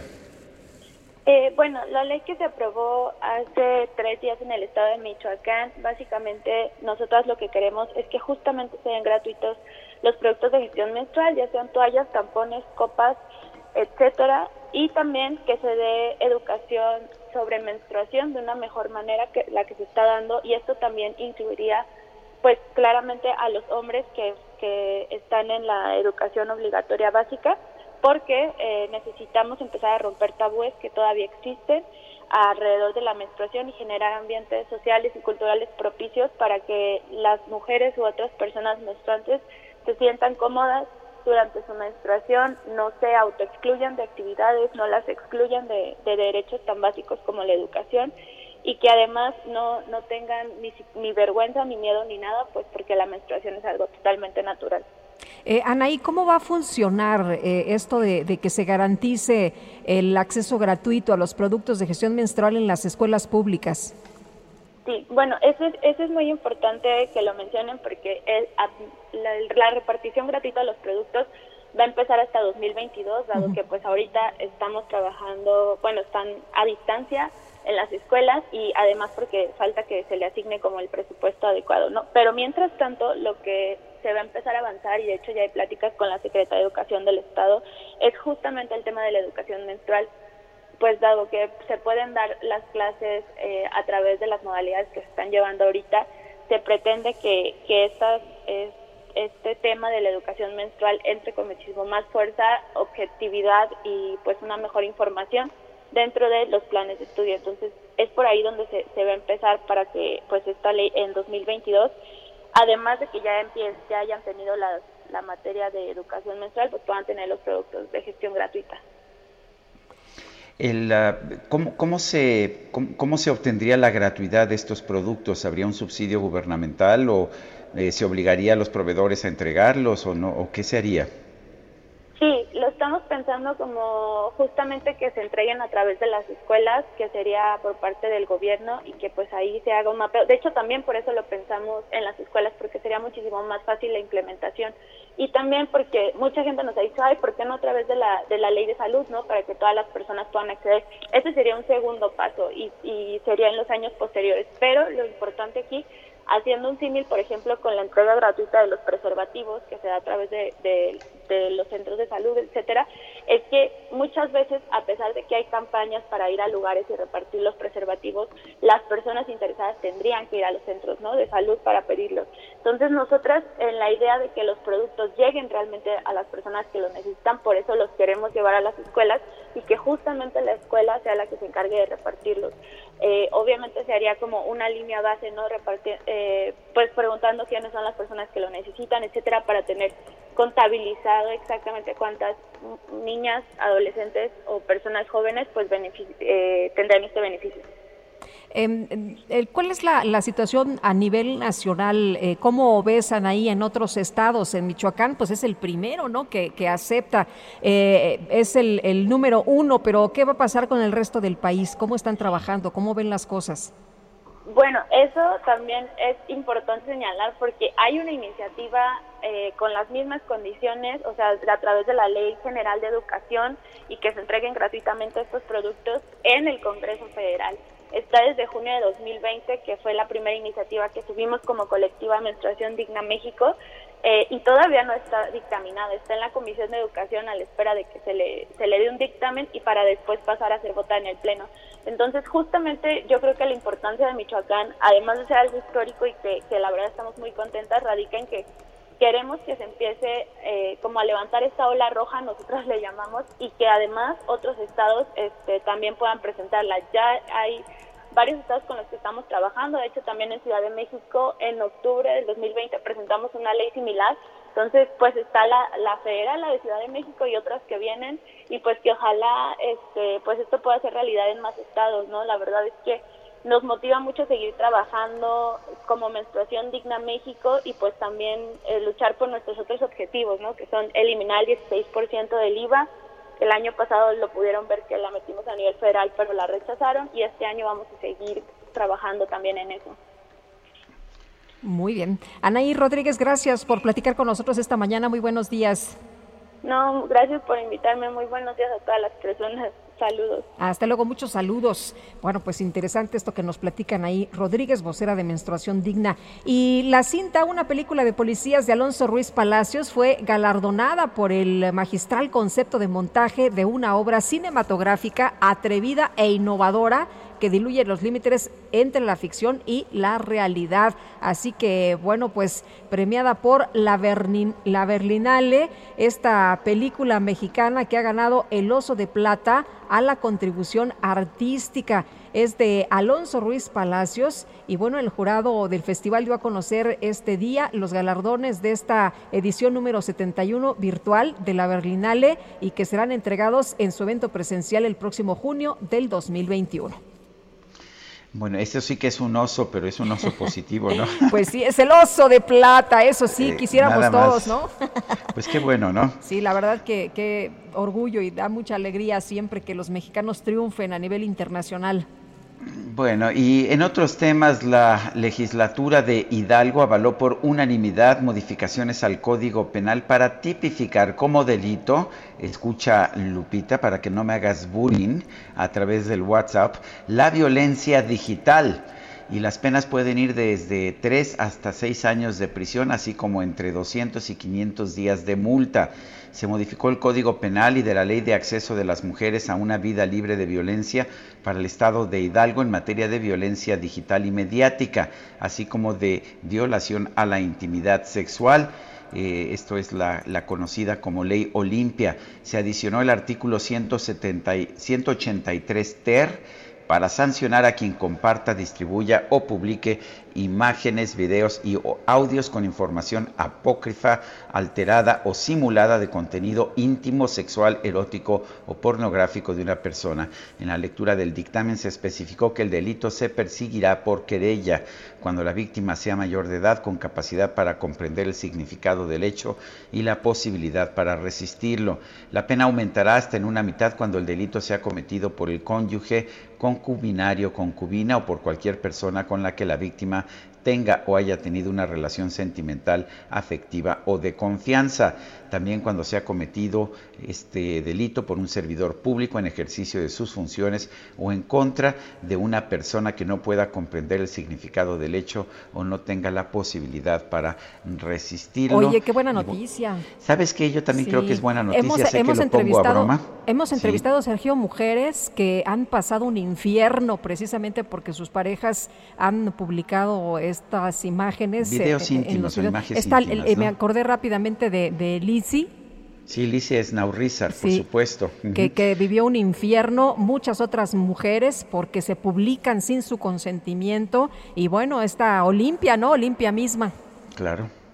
Bueno, pues qué bueno que este, qué bueno que se está haciendo algo. Y vamos rápido, más información, Lupita. Sí, tenemos eh, a Javier Ruiz desde Insurgentes Norte. Javier, adelante. Hola Lupita, Sergio, ¿qué tal? Excelente mañana. Pues bastantes eh, problemas son los que hemos encontrado sobre la avenida de los insurgentes, prácticamente la circulación detenida desde el eje 4 norte de la avenida Eúscaro, y esto en dirección hacia el circuito interior, más adelante para llegar hacia el paseo de la reforma. No hemos encontrado pues nada extraordinario, solo bastante tráfico, sin embargo, pues el avance sí es bastante complicado en todo este trayecto. En lo que corresponde al eje 5 norte, la avenida Montevideo, aquí sí el avance ya ha mejorado y bastante, al menos para quien deja atrás insurgentes, y esto en dirección hacia la avenida Instituto Politécnico Nacional, o bien para continuar a la calzada Vallejo, y el sentido opuesto, es decir, el eje 4 norte, la avenida Búscalo, también ya también con algunos eh, rezagos, principalmente llegando a insurgentes, y más, más adelante llegando a la incorporación con la calzada de los misterios. De momento, Lupita, Sergio, el reporte que tenemos. Muchas gracias, Javier. Estamos atentos, hasta luego, buen día. Son las 8 de la mañana con 54 minutos. Mándenos un mensaje de voz o de texto a nuestro número de WhatsApp 55 2010 96 47. Guadalupe Juárez y Sergio Sarmiento estamos en el Heraldo Radio. Ya no sé qué voy a hacer, ya no sé, ya no sé, ya no sé qué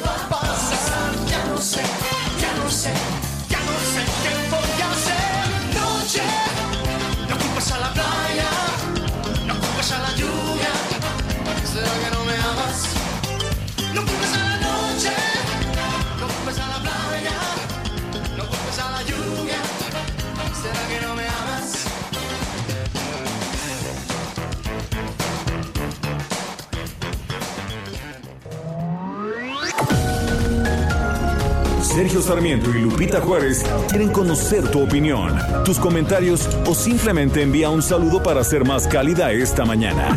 Envía tus mensajes al WhatsApp 5520 109647. Heraldo Radio. Heraldo Radio. La HCL se comparte, se ve y ahora también se escucha. Continuamos con Sergio Sarmiento y Lupita Juárez por El Heraldo Radio.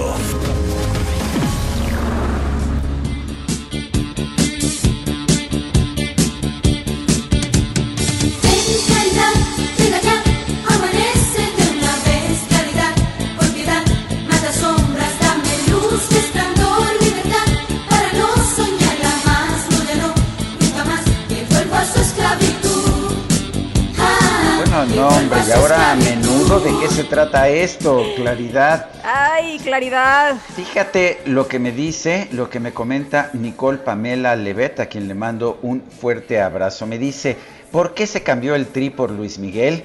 Y ya le respondo yo, pusieron música de chavorrucos. Ah, con razón. ¿Y pondrán caifanes? Digo, yo no sé, yo no me metí en la selección.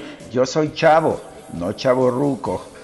Y bueno, eh, esa es una, una, gran diferencia, sí. Es una gran diferencia. pero, pero, pero mira, si vieras a los chaborrucos aquí bailando claridad, no, bueno, bueno.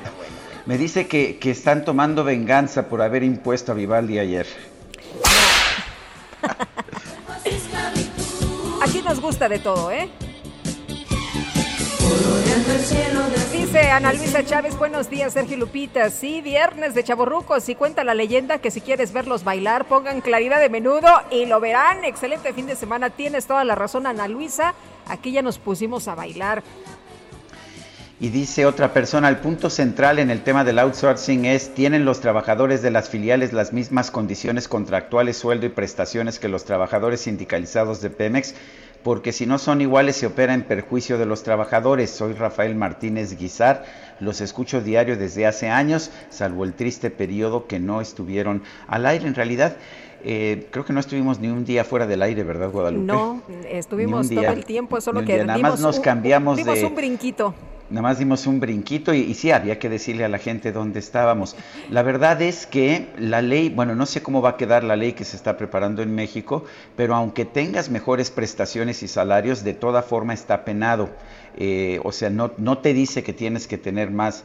Eh, la, la legislación actual prohíbe ya eh, que, que, tú puedas tener trabajadores eh, a los que no se les den las prestaciones de ley o que no se les dé el salario de ley. Eso ya está en la ley. Están cambiando para que no haya eh, outsourcing, para prohibir el outsourcing. Esto significaría que aunque los trabajadores del outsourcing tengan mejores salarios que los que estén en la empresa, de todas formas está penado. Pues sí. Y Gabriela Juárez nos dice desde Zacatecas, qué buena música la de hoy, te amo hermana. La hermana soy yo. Muy bien. Son las nueve de la mañana con tres minutos. Me parece bien que te amen tus hermanas. Me parece bien. Tienes una, tienes una gran familia, Guadalupe. Sí, yo que he tenido el, que... el, placer de conocer, pues por lo menos, digo, a varias personas de tu familia, entre ellas a tu madre que es, ¿qué te puedo decir? Un, sí. un, una gran maestra, ahora, ahora, sí que a la maestra con cariño, pero, pero también a tus, uh, pues a tu hermana Gaby, a tu hermana Mimi, realmente son una gran familia, me encanta cómo son de unidos todos, me encanta pues cómo se apoyan los unos a los otros. Muchas gracias. Y, y, bueno, pues te imaginarás que tenemos mucho auditorio por allá en Zacatecas. Ah, pues, pues, con buena razón. Bueno, vamos a otros temas. El gobierno de México presentó una solicitud, una nueva solicitud de extradición del empresario Carlos Ahumada Kurz al gobierno de Argentina. Carlos Ahumada está detenido en ese país desde 2019. La petición, sin embargo, se encuentra congelada porque un juez de Argentina no ha determinado si la va a tramitar. Recordemos que Carlos Ahumada es, eh, tiene nacionalidad argentina, creo que también tiene mexicana, pero tiene doble nacionalidad. Carlos Ahumada es requerido por las autoridades de la Ciudad de México por in, incumplir la construcción de obras que le fueron pagadas. El empresario está en arraigo domiciliario en Argentina. Ahumada eh, nació en Argentina, ha sido o tuvo una trayectoria como empresario en nuestro país y adquirió la nacionalidad mexicana. Se dedicó a temas de la construcción, la minería y hasta el fútbol cuando vivió en nuestro país. Son las 9 de la mañana con 4 minutos. Y tenemos a Mónica Reyes. Muy buenos días, qué gusto saludarlos queridos amigos. Estamos aquí en el Heraldo Radio en el programa de Sergio Sarmiento y Lupita Juárez. Y vamos a presentar en este momento a Dina Marín, a quien le doy la más cordial bienvenida, mi querida Dina. ¿Cómo estás? Buenos días. Moni, excelente mañana, muy contenta, muchas gracias, emocionada, porque justamente vamos a retomar una parte muy importante, fundamental de nuestra salud, que es nuestra vida sexual. Hoy comparto con ustedes información súper útil, súper importante y les anticipo el teléfono porque además hay una gran oportunidad. 800 23 mil. Lo repito, 800 23 mil. Pues les voy a platicar que los tratamientos pues para la potencia y el placer sexual revolucionaron ya los hábitos y las relaciones amorosas que tanto nos interesan. Ahora avanza la ciencia, la tecnología y bueno, pues la industria farmacéutica con productos mundialmente conocidos como por ejemplo las pastillas azules lograron a través de estos brindar un mayor vigor y potencia y aumentar un 28% de la práctica sexual en el mundo. Actualmente está siendo lanzado a nivel mundial, ya está en México, esto que es el suplemento alimenticio más vendido en la actualidad. Tienen que experimentarlo, tienen que vivirlo y nos va a dar el mismo resultado cero efectos colaterales, esta es la gran diferencia que los métodos antiguos, los medicamentos antiguos. Ahora no nos arriesgamos y además podemos tener pues un efecto prolongado e indefinido. Black is the new blue o negro es el nuevo azul, está al alcance de nuestras manos. Hoy tenemos esta oportunidad de tenerlo si marcan al 800 230 o entran a cómpralo.tv. Visiten cómpralo.tv. Tenemos ahorita una gran oportunidad, Moni. Muy bien, ¿y cuál es la promoción de este día, mi querida Dina? Eso es lo mejor, además de que vamos a sentir más y experimentar más. Ahorita compras un frasco de este super tratamiento y ganas otro completamente gratis. Así que no se lo pueden perder, marquen 800 230 Gracias, Dina. Un abrazo. Regresamos con ustedes, Sergio Sarmiento y Lupita Juárez. Gracias, Mónica. Mónica Reyes, son las 9 de la mañana con 7 minutos. Una de las cosas que estoy seguro Guadalupe extraña más de esta pandemia son los teatros. Eh, si, he conocido a alguien que sea realmente teatrero es Guadalupe Juárez. Bueno, pues a casi un año de que los teatros en el mundo están cerrados, la productora Lobos Producciones, conformada por Ana Carolina Mancilla y Reynolds Robledo, vuelven con una tercera edición de Inicio de Sesión. Esta es la iniciativa que crearon a principios de la pandemia con el objetivo de seguir creando y seguir estando cerca del teatro.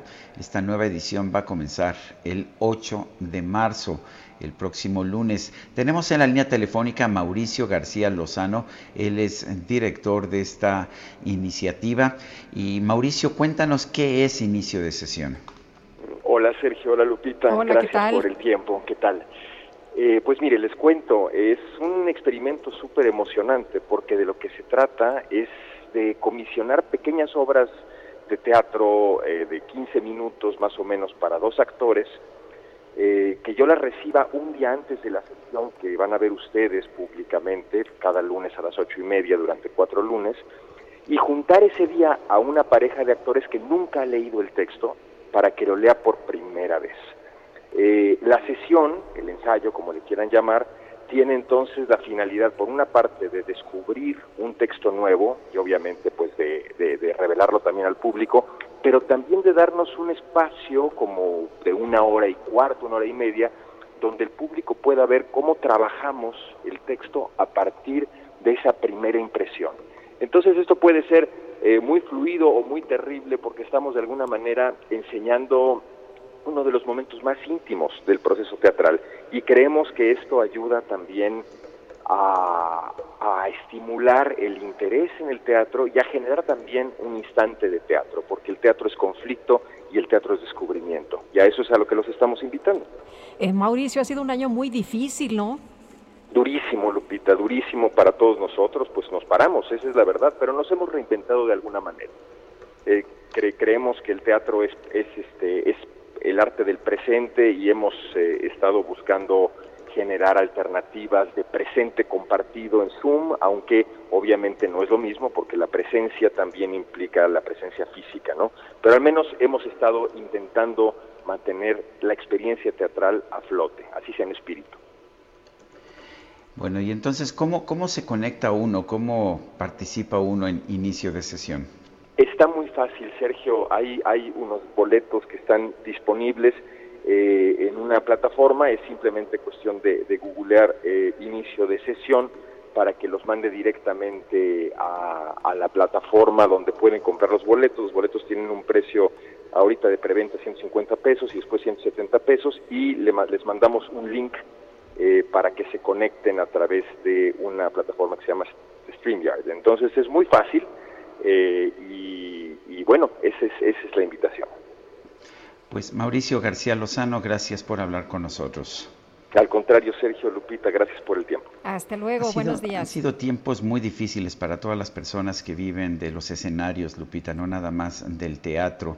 Eh, conversaba yo recientemente con... Ah, con Leticia Cosío de Viva Flamenco. Eh, se está lanzando ella con, pues, con todo el riesgo que esto implica presentar su, a su grupo Viva Flamenco con una nueva presentación a la sombra del naranjo. Oye, es espectacular, él la hemos visto en teatto, en vivo, y es impresionante, baila ahora. Sí, sé que vamos a estar hablando con ella en los próximos días, pero pues si, si usted puede apoyar, si usted puede eh, asistir ahora a estas presentaciones virtuales eh, mientras esperamos que los escenarios vuelvan a estar abiertos, pues ojalá que lo podamos hacer y ojalá que apoyemos a, pues a personas como Mauricio García Lozano, el director de este inicio de sesión, que podamos apoyar a, Leticia Cosío de Viva Flamenco con, A la Sombra del Naranjo, que va a estar presentando, de hecho, el próximo 20 de marzo. Y vamos, pues vamos a, a tratar de apoyar las artes porque me parece muy importante. Oye, y vamos a sobrevivir y qué bueno que lo dices, eh, eh, pues echándonos la mano entre todos, ¿no? Sin duda. Son las 9 de la mañana con 12 minutos. Vamos a un resumen de la información más importante. Desde Palacio Nacional, el presidente López Obrador lanzó un llamado a todos los ciudadanos de Campeche para que permitan que su estado sea el primero en retomar las clases presenciales a todo el pueblo de Campeche. Quiero convocarlos para que sea Campeche el primer estado en el reinicio de las clases presenciales. Hay condiciones para regresar a clases pronto. Ya se vacunaron a todos los maestros en Campeche. Entonces la propuesta es de que terminando de vacunar a todos los adultos mayores, ya pensemos en el regreso a clases presenciales. Tenemos considerado de que del 9 al 23 de marzo podemos terminar de vacunar a todos los adultos mayores y dejar unos días para iniciar terminando Semana Santa. Pues bien por los maestros, ya todos vacunados en Campeche, mal por los médicos. El presidente también informó que este fin de semana se podría comenzar a aplicar las 800 mil vacunas contra el COVID-19 de la farmacéutica china Sinovac que llegaron al país una vez que se reciban todos los certificados de calidad mandaron las vacunas y se requieren, se necesitan 16 aprobaciones que tienen que ver con la calidad de la vacuna. Y se acordó no aplicarlas, pero ellos fueron los que sugirieron esto. Nos mandaron 8 de las 16 pruebas y el sábado mañana nos envían las 8 pruebas más. De modo que a partir de mañana, ese es el compromiso, ya teniendo ese reporte sanitario, ya empezamos a aplicarlas. El dirigente nacional de Morena, Mario Delgado, aceptó haber participado en cursos de gestión de liderazgo de la Sociedad de Protectores, una organización alterna de la secta Nexium. Sin embargo, afirmó que fue engañado y que nunca participó en actos ilegales. Este viernes el Papa Francisco comenzó una histórica gira de tres días por Irak. El ministro de Exteriores de ese país, Faud Hussein, aseguró que sus compatriotas están ansiosos por recibir el mensaje de paz y tolerancia del sumo pontífice. Con esta ropa y este gorro seré igual a San Nicolás. ¡Oh, qué vileza, señor Grinch! Usted. Bueno, pues es uno de los personajes, uno de los personajes más entrañables de la literatura infantil. Es el doctor Zeus. Sin embargo, en Estados Unidos un grupo de activistas pidió cancelar los libros de Theodore Zeus Geisel, el doctor Zeus, creador de personajes como el Grinch y el Lorax, por difundir imágenes insensibles reflejan a las personas de manera incorrecta y ofensiva. Por ello, la editorial que lleva estos libros decidió sacar de su catálogo seis títulos del autor. Sin embargo, esto provocó un gran repunte en las ventas de los libros, incluso en el top 50 de títulos más vendidos en Amazon. Aparecieron 30 libros del Dr. Zeus y me parece correcto porque a la gente no le gusta que la, le censuren lo que puede o no debe leer. Pues no se vale que otros decidan por ti, ¿no? Pues claro que no. Quieren conocerme mejor, ¿verdad? Anhelan disfrutar de la presencia de El Grinch. Pues México salió de la crisis de COVID-19 como la cuarta economía de América Latina con más pobres y también con la cuarta tasa de pobreza extrema entre su población, es lo que ha señalado la Comisión Económica para América Latina y el Caribe, y eso que todavía no terminamos. Decía el presidente que se ve la luz, que se ven las luces, ¿no? Al final del túnel, y la verdad de las cosas es que ha sido un túnel demasiado largo. Laura Quintero, ¿qué tal? Muy buenos días. Hola Sergio y Lupita, buenos días. Eh, efectivamente, Lupita, como bien lo señalas, el día de ayer la CEPAL dio a conocer el informe anual Panorama Social de América Latina 2020, en donde hace una evaluación de cuál es el saldo de la crisis a un año de, de la pandemia y pues México termina muy mal. Eh, los niveles a los que regresa México en niveles de pobreza implican un retroceso de 20 años y es efectivamente, como lo comentas, uno de los países más afectados. En conferencia de prensa, Alicia Bárcena, la secretaria ejecutiva de este organismo internacional, hizo referencia a que además de las eh, pues implicaciones económicas que ha tenido México por esta crisis y esta emergencia sanitaria, pues el saldo en términos de salud ha sido muy lamentable, es el país con la mayor tasa de mortalidad y ella comentaba que esto se debe a que en México el confinamiento no fue tan estricto como en otros países de América Latina y a que tiene problemas de hacinamiento muy importantes. Déjenme comentarles, Sergio Lupita, que eh, terminamos el 2020 con un total de 63.7 millones de mexicanos en pobreza. Esto significa que más de la mitad de los mexicanos, en total es 50.6% de la población en México, es pobre y 23 millones de mexicanos están en una condición de pobreza extrema. Esto es nueve puntos porcentuales y ocho puntos porcentuales más respectivamente previo a la pandemia. Entonces, el crecimiento de la pobreza en México ha sido muy lamentable, ha sido devastador y lo que comenta la CEPAL es que si bien las medidas que implementaron los gobiernos, tanto de México como en la región, sirvieron para que el crecimiento de la pobreza no fuera tan dramático, en realidad no lo contuvieron y pues tenemos un saldo a nivel regional también muy importante porque en toda América Latina se suman 22 millones de pobres eh, más a los que ya había antes de la pandemia. Muy bien, pues Laura, muchas gracias por estos datos. Gracias a ustedes, saludos. Saludos y Sergio, cuando nos dicen que todo va bien, pues se presenta esta, como dicen, terca realidad. Pues sí, es que no a todos nos vino la pandemia como anillo al dedo, claramente que no. El doctor Leandro Hernández Barrios, director de Vigilancia e Inteligencia Epidemiológica de Jalisco, falleció por COVID-19, por lo que el gobernador del estado, Enrique Alfaro, exigió vacunas para el sector salud. Mayeli Mariscal, adelante. Hola, ¿qué tal? Muy buenos días. Buenos días a todo el auditorio. Así es, este deceso se presenta este jueves eh, por coronavirus, así lo dio a conocer Enrique Alfaro Ramírez, quien además solicitó a la federación las vacunas restantes al personal de salud y exigió que no se dé avance en el Plan Nacional de Vacunación hasta que no se completen los cuadros, las dosis requeridas sobre todo para el personal de salud que se encuentra atendiendo a los pacientes de primera línea. Esto eh, luego de que denunció, pues también se está dando prioridad a vacunar a siervos o servidores de la nación, por lo cual eh, dijo que luego de este lamentable deceso envió una carta al secretario de Salud Federal en espera de que en los próximos días se dé solución a este retraso, sobre todo en la aplicación de las segundas dosis de este biológico de Pfizer Biotech, que ya les fue aplicada una primera dosis a la mayoría de los trabajadores del sector salud. Esa es la información desde Jalisco. Mayeli Mariscal, muchísimas gracias. Excelente día para todos. Son las 9 de la mañana con 19 minutos. Allá en los Estados Unidos se acaba de dar a conocer información que señala que se crearon, se crearon 379 mil nuevos empleos en el mes de febrero. Esta fue una aceleración muy significativa en la creación de empleos y la tasa de desempleo bajó, bajó ligeramente a 6.2%. Esta creación de empleos allá en los Estados Unidos, que pues terminará por favorecer a nuestro país, también significa que la economía de los Estados Unidos está empezando a recuperarse después de la crisis enorme que sufrió ese país junto con el resto del mundo en el año del 2020.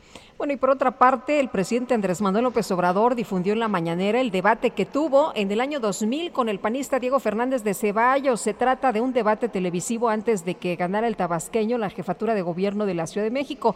Incluso reprodujo el video y a la mitad del mismo se retiró del Salón Tesorería al Aeropuerto Internacional de la Ciudad de México para viajar a Quintana Roo, donde iniciará una gira de trabajo. El video del debate se difundió luego de que el jefe Diego anunció su ingreso como ustedes saben, a las redes sociales. El debate, entre otros temas, trató de la quema de boletas de la elección presidencial de 1988 y el aval que dio el panista Diego Fernández de Ceballos. Pues hay que estar atentos, ¿no? De la respuesta en redes sociales de Diego Fernández de Ceballos. Pues sí, hay que estar, ah, hay que estar atentos y y por otra parte, hay cuestionamientos a la candidatura de Félix Salgado Macedonio. Ahora vienen del PAN. Cuéntanos, Lupita. Pues sí, fíjate que dicen en el PAN que esta fecha pasará a la historia como el día en que Morena y el presidente Andrés Manuel López Obrador solaparon a un presunto violador. Inconcebible que desde la dirigencia del partido morenista no haga nada al respecto en pro de las mujeres. Y dice que, pues luego de la aprobación de la candidatura de Félix Salgado Macedonio por parte del Instituto Electoral, la Secretaría Nacional de Promoción Política de la Mujer, la secretaria Adriana Aguilar señaló que actos como ese no pueden ser solapados en un país donde el 99% de las violaciones sexuales no son denunciadas y 66 de cada 100 mujeres ha sufrido violencia. Por esta razón dijo que en Acción Nacional no se puede permitir que agresores como Salgado Macedonio pues estén en la contienda. Cabe destacar que en días pasados Acción Nacional se manifestó ante la complicidad misógina, así lo señalaron, que sostiene la candidatura de Salgado Macedonio por medio de una carta firmada por las legisladoras panistas con el propósito de evitar que al frente del gobierno de un estado se encuentre un agresor sexual. Son las nueve con veintidós. Vámonos a las calles de la Ciudad de México. Israel Lorenzana está en eje 1 Poniente. Adelante.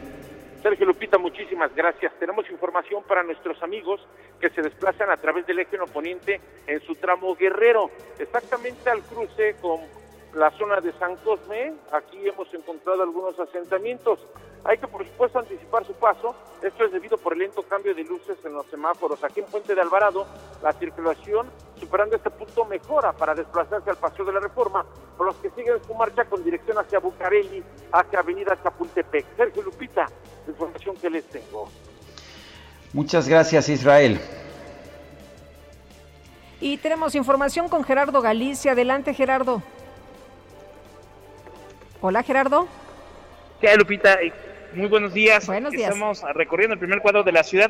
Ya hablábamos de las vallas metálicas que se han colocado en Palacio Nacional. Son vallas metálicas enormes de tres metros de altura. Y también tenemos unos cercos que han instalado los elementos de la policía. De hecho, tenemos muchísima policía capitalina ya resguardando el primer cuadro de la ciudad. Es prácticamente imposible viajar en vehículo, así que hay que evitar la zona. Se está grabando una película y también van a toparse con calles cerradas entre el circuito del Zócalo y el eje central prácticamente es difícil cruzar, solo lo pueden hacer por el eje central o la calle de Bolívar, así que van a ser las mejores opciones si necesitan atravesar el primer cuadro de la capital o bien buscar opciones lejanas, el Paseo de la Reforma y la Avenida Congreso de la Unión les van a ser de gran ayuda. Y por lo pronto, el reporte. Gracias Gerardo. Hasta luego. Buenos días. Son las 9 de la mañana con 24 minutos. Guadalupe Juárez y Sergio Sarmiento estamos muy contentos con sana distancia, eso lo lamentamos, pero aquí estamos disfrutando bailes de Chavo Ruco en El Heraldo Radio. Pues ánimo.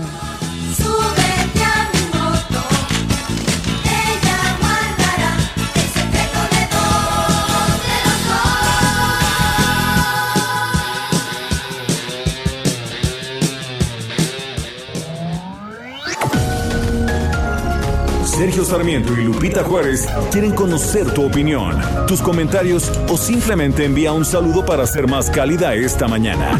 Envía tus mensajes al WhatsApp 5520 109647.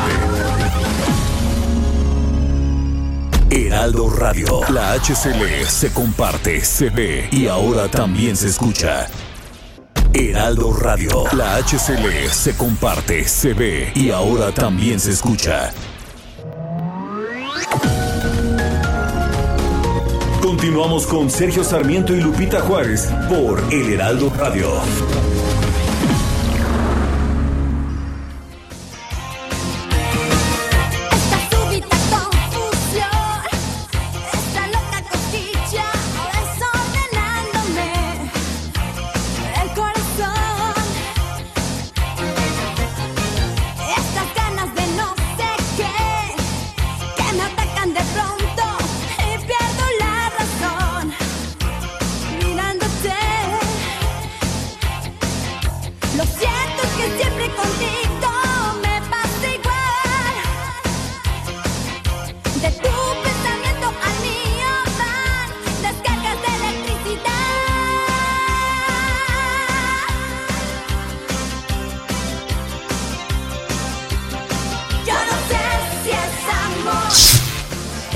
Ay, Guadalupe. ¿Cómo ves? Estos chaborrucos están, pero que, que no los detiene nadie, ¿verdad? Sí, hombre, están, pero felices de la vida, como la Cali que dijo, a ver, de una vez échense esta de no sé si es amor de Timbiriche. Y, y, la pidió, la pidió precisamente una de nuestras radioescuchas más fieles, la Cali. Yo no sé si es amor de Timbiriche. ¿Cómo ves, Guadalupe? Pues me parece muy bien, me parece excelente. Y tenemos más mensajes, dice otra persona. Hoy tampoco podré contestar la encuesta. También me parece que faltó la opción de la ignorancia. Una pena porque diario estoy al pendiente de la pregunta desde las 7 de la mañana. Un saludo cordial. Oye, dice Silvia Tinoco, muy buenos días, Sergio Lupita, tengo 65 años, soy más ruca que chava, pero siempre me ha gustado esa música. Felicidades por su excelente programa, los escucho desde hace muchos años. Feliz viernes y buen fin de semana. Les mando un abrazo muy fuerte, les saluda con cariño su amiga Silvia Tinoco Castro. Y Ricardo Arenas nos dice, eh, ando malito muchachos, salí positivo a COVID. Ay, don Ricardo, pues le mandamos un fuerte abrazo y esperamos que todo salga bien. Eh, bueno, tenemos en la línea telefónica a Jorge Flores, el reportero, es un reportero que pues que todos hemos seguido, escuchado en algún momento de nuestra vida, uno de esos reporteros que, eh, que nos han acompañado, está pasando por momentos difíciles y yo quiero agradecerle a Jorge el que, el que haya aceptado hablar con nosotros. Jorge Flores, ¿cómo estás? Muy buenos días. Muy buenos días, Sergio, Lupita, pues aquí atentos a su noticiero de como siempre. Gracias, Jorge. Jorge, estaba yo leyendo todo lo que te ha pasado, ha sido, ha sido una serie de, problemas muy fuertes. Sé que estás pidiendo ayuda, pero tú, eh, que, no es algo que hagas porque pues simple y sencillamente se te, se te antojó. Cuéntanos qué fue lo que te ha pasado. Pues mira, Sergio, este, toda mi vida he estado en el periodismo, 20 años desde, como ya les comentaban, pues desde empezar como reportero vial con el señor Gutiérrez Vivó en monitor hasta tener una fuente de seguridad como la en su entonces la, la PGR, la Procuraduría Capitalina, ahora Fiscalía. Eh, siempre ha sido el estar en la ciudad con esta situación de pues buscar la noticia, y pues no es presunción, pero pues nunca me enfermé, nunca falté, nunca tuve ningún problema. Los cambios que he tenido en los diferentes medios ha sido para superarme, para progresar en el periodismo. Y realmente pues lamentablemente en diciembre del 2018 en una cobertura, en una entrevista en Zumpango, en la motocicleta en la cual pues todos los reporteros urbanos de la ciudad andamos, pues tuve un accidente, un tráiler nos arrolló, un tráiler invadió nuestro carril y nos arrolló y yo tuve una fractura en la cual perdí 10 centímetros de fémur, una fractura expuesta, la cual pues no era una fractura común y corriente, sino era una fractura grave que lo más barato que me decían era que tenía que perder mi pierna. Y pues la verdad es que el médico que me atendió, este, incluso me trasladaron de Zumpango para la ciudad en helicóptero, ahí con los, el grupo de los relámpagos del Estado de México hicieron esa labor para trasladarme de emergencia para salvar precisamente mi pierna porque pues me la querían amputar por la lesión tan grave que tenía. Y de ahí empezó todo. Se acabó para mí, yo les decía a mi esposa, se acabó quizás a lo mejor mi carrera, se acabó el poder hacer lo que siempre me ha gustado, el poder estar informando, pero aún así con el 2019 pues fue para recuperarme, fue para de alguna manera poder tratar de salir adelante de esa lesión que tenía, incluso hacía notas de escritorio desde mi casa en una computadora, con toda esa situación que podía hacerlo desde una cama para en lo que se recuperaba mi pierna y todavía no se sabía nada del COVID hasta ese momento. Y de ahí pues comenzó la situación de que pues la esperanza de, de poder tener esta situación de, de recuperación en el Instituto Mexicano del Seguro Social pues me dieron esta incapacidad que nada más te la dan por un año por cuestiones de ley, luego entras a otra etapa que es la incapacidad parcial, este incluso activamente pues traté de inscribirme en el Instituto Nacional de Rehabilitación y todo iba pues de alguna manera pues esperando la rehabilitación de mi pierna pero pues entró eh, el, COVID, entró la pandemia, todo se detuvo en el Seguro Social, hasta nuevo aviso, no hay revisión, no hay nada en ortopedia, todo es prioridad de COVID, en el Instituto Nacional de Rehabilitación también, pues luego te avisamos cuando te atendemos. Y el médico particular que me originalmente me operó, él revisándome me dijo, vas muy bien, pero quizás a lo mejor necesitas una segunda operación para reforzar el injerto que se te puso en la pérdida de hueso que tuviste. Y pues esa esperanza la tenía en cuestiones de poder salir adelante, pero pues la situación como la que están pasando todos los medios, toda la población y toda la situación, pues la empresa decidió, o en la cual trabajaba, pues de que ya no podría estar en una relación laboral. Entonces me quedo sin empleo. ¿Y te quedas sin el IMSS? Me quedo exactamente, y me quedo sin el IMSS. Y, tienes que tener otra operación, de la, te la haces en un eh, médico particular y ahí es donde viene todo, Jorge, te, eh, te cuesta mucho dinero esta operación, ¿no? Exactamente. Lamentablemente, pues la, lo que ya me había advertido el doctor era de esa segunda operación para reforzar lo que ya tenía, se termina por romper la placa que tenía y entro de urgencia.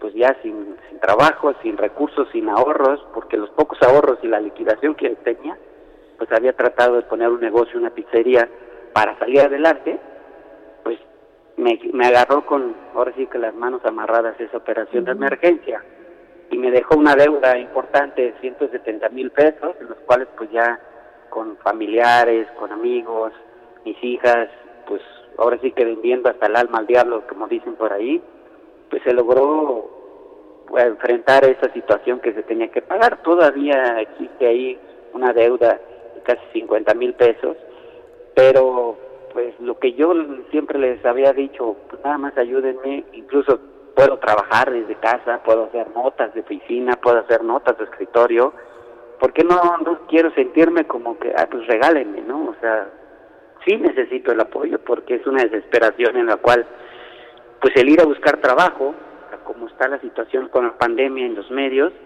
pues es complicado. Y ya si en un momento dado tengo la suerte de que se fijen en mí, pues al momento de llegar con muletas, recién operado y lesionado, pues va a ser muy difícil que una empresa me contrate. Entonces, Decías por el pues, tema de las incapacidades, ¿no? Ninguna empresa va a querer contratar a alguien que se esté incapacitando. Y además hay una discriminación, ¿no es así, Jorge? También hay que hay que reconocerlo. ¿Cómo te podemos ayudar? Sé que hay una cuenta, este, bueno, tanto Lupita como yo ya aportamos a esa cuenta, pero ¿cómo más podemos ayudarte? ¿Por qué no nos dices eh, con quién hay que contactarse o qué hacer?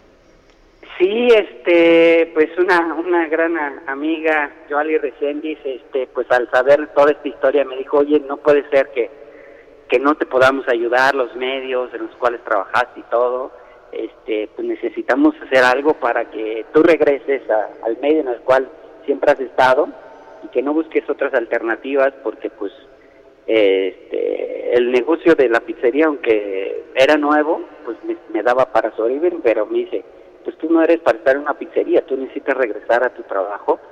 Y hizo, hizo precisamente este llamado a los medios para poder hacer una, pues no sé, una colecta, un apoyo, una ayuda, en los cuales también otros compañeros se han, se han solidarizado conmigo y pusimos una, una cuenta de Bancomer a mi nombre, de Jorge Flores Castillo. No sé si quieran que les dé el número. Sí, por favor. Sí. Es 4152 3137 3076 4284. Es una cuenta personal, en la incluso es la cuenta de, mi nómina que tenía cuando tenía este trabajo y este pues yo incluso se me ocurrió en un momento dado que vi notas de que el deportista Saúl Escanino Álvarez ayudó a personas para la rehabilitación. Le escribiste, ¿verdad? Escribí, sí, pero pues no he tenido este esa ese auge. Ojalá con esta entrevista lo, lo escuche él, porque no he tenido ese auge de, pues de que le llegue, ¿no? Incluso cuando hice el, un video y le escribí por Twitter, pues estaba en su preparación para la pelea que tuvo el sábado anterior y pues dije, pues ahorita no, no va a estar ni preocupado en estar viendo su Twitter pero pues lo que quería con los compañeros de los medios era un retweet, un mensaje, pues para que le llegara y poder hacer algo. Incluso puse en venta mi vehículo, el negocio, traspasarlo, porque no quiero sentirme o, o escucharme de que me estoy aprovechando y que ahora quiero sacar dinero en una situación de que todos la estamos pasando mal, ¿no? O sea, pero lamentablemente pues, yo no tengo ni siquiera la posibilidad de buscar trabajo para salir adelante ni poder tener una una rehabilitación porque no puedo acudir a los lugares donde pueda tener esta rehabilitación y poder salir adelante. O sea, todo se ha venido en mi contra y lamentablemente pues ya ya estoy muy desesperado y por eso es de que yo alguien me dijo, vamos a hacer la lucha, vamos a hacer algo que se pueda contigo y pues agradeciéndole que, que los contacta a ustedes. Gracias Jorge Flores, te mandamos un fuerte abrazo y gracias por, gracias por acudir a nosotros y este, esperamos que, que todo salga bien. Fuerte abrazo Jorge. Gracias, Sergio. Muy buenos días. Hasta luego, un abrazo, muy buenos días y vamos a colocar en nuestras redes la cuenta de apoyo para Jorge Flores. Son las 9 con 42 minutos. La micro deportiva. Máteme ese recuerdo de ese amargo amor. Llegando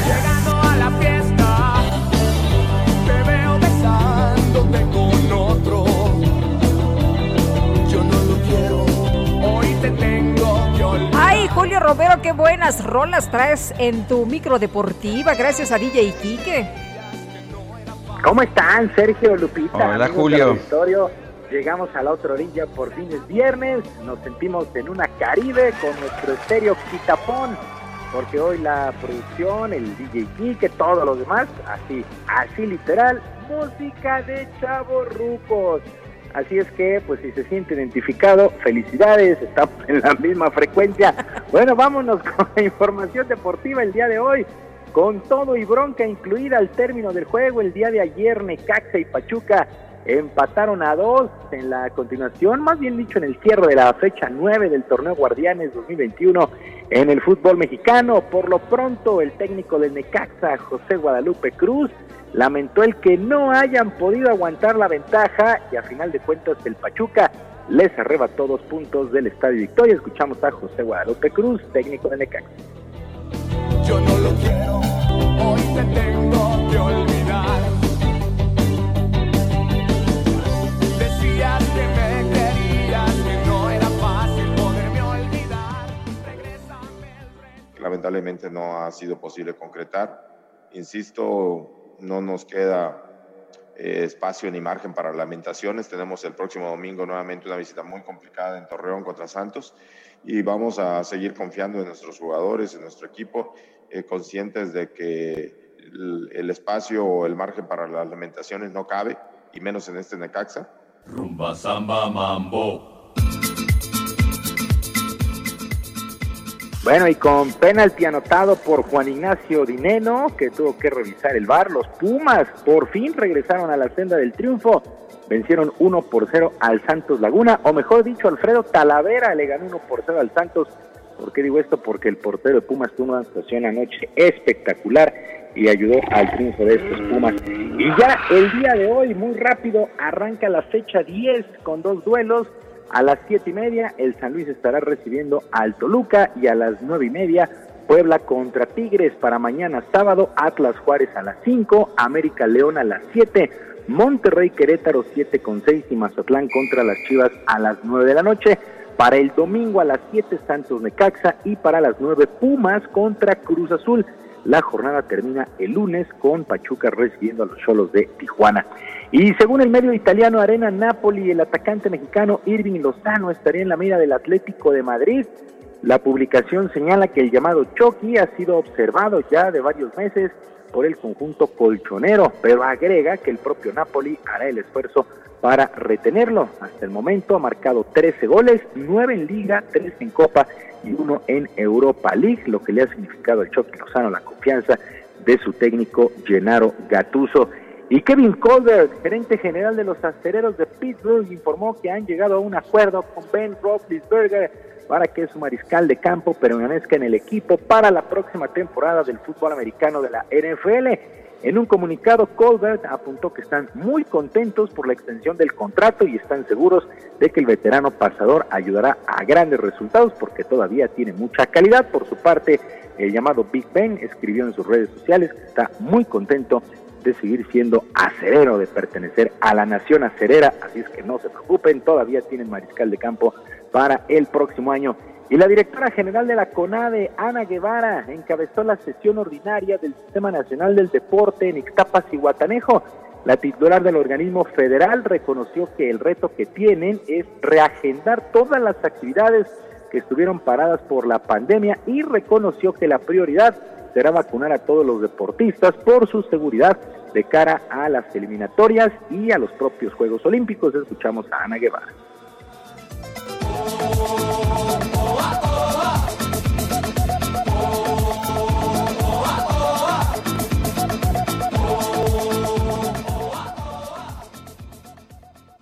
Reabrimos el Centro Nacional de Alto hace unos días y se les hizo pruebas de PCR, doble prueba de PCR y estamos esperando la segunda prueba para entonces proceder ya a la vacunación. Calculamos que esta semana daríamos inicio dentro del CENAR con todos los que ingresaron y estaremos haciendo un llamado para el resto de los que están fuera de la Ciudad de México para que vengan a, a ser vacunados también.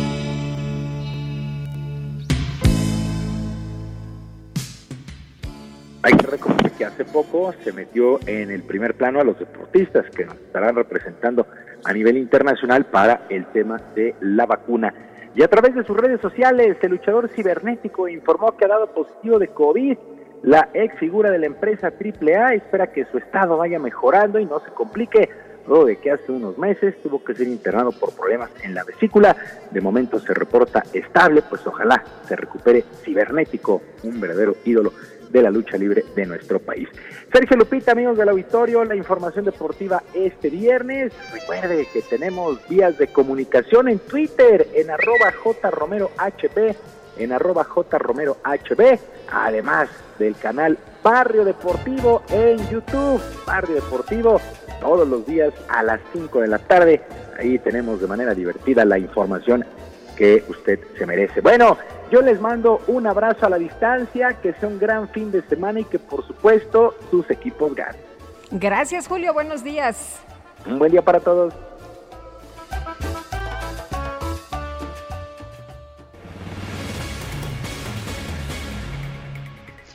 Nueve de la mañana con 48 minutos, hasta 40% de las personas dicen que la pandemia ha tenido un impacto negativo en su vida sexual. Sin embargo, según el doctor César Velasco, hay varias maneras de remontar esta situación. El doctor César Velasco Telles es terapeuta sexual y escritor del libro Historias del consultorio de un médico terapeuta sexual de pareja. Doctor Velasco Telles, buenos días. Buenos días, Sergio. Buenos días, Lupita. Muy honrado de estar aquí. entiendo que el, que el encierro, entiendo que la tensión, que las, las dificultades económicas tienen un impacto en la vida sexual, pero ¿Qué puede uno hacer? ¿Qué puede hacer la pareja eh, o qué puede hacer una persona para tratar de resolverlo? Eh, bueno, en primer lugar, eh, el reconocimiento de que esto está pasando, eso es muy importante. en ese sentido, la comunicación entre, entre los miembros de la pareja es fundamental. El, el, comunicarle al otro, bueno, algo, algo está mal o, o algo está ocurriendo entre nosotros, para entonces pensar qué pueden hacer parecería que el estar encerrados todo el tiempo, parecería que, eh, eh, estar sufriendo estas cosas eh, tendrían necesariamente que afectar nuestra vida sexual, pero habría que ver y, quienes, quienes hemos tenido la experiencia sabemos que por otro lado también la vida sexual puede ser como un buen antídoto para lidiar con estas situaciones tan difíciles. Por supuesto que, eso evidentemente requiere de creatividad. Eh, una, una de las cosas que, yo le sugiero a mis pacientes, por ejemplo, es, es tener una cita eh, semanal eh, para tener intimidad. Y no me refiero a intimidad solamente a la intimidad física, sino para tener un espacio solamente para, para ellos dos. Y para eso no se necesita salir a ningún lado. Es tan sencillo como como poner un horario, encargarse de que los, niños ya no estén ahí eh, eh, presentes y cenar rico, tomarse una copa, algo, algo que ayuda, por ejemplo, eh, es arreglarse, por ejemplo, como si fueran a salir, pero para estar con el otro, tener una cita con, todas las condiciones, y poder platicar cosas. Y por supuesto, esto incluye la posibilidad de de tener la, la, experiencia de, de, sexual. Eh, pero sin tampoco poner como muchas expectativas en el sentido de que tiene que ser la mejor experiencia sexual de nuestra vida, sino el solo hecho de que estemos juntos tocándonos, acariciándonos, queriéndonos, puede ayudar a lidiar con esas cosas que han sido tan difíciles para tantas personas. Doctor, ¿el sexo no es lo más importante?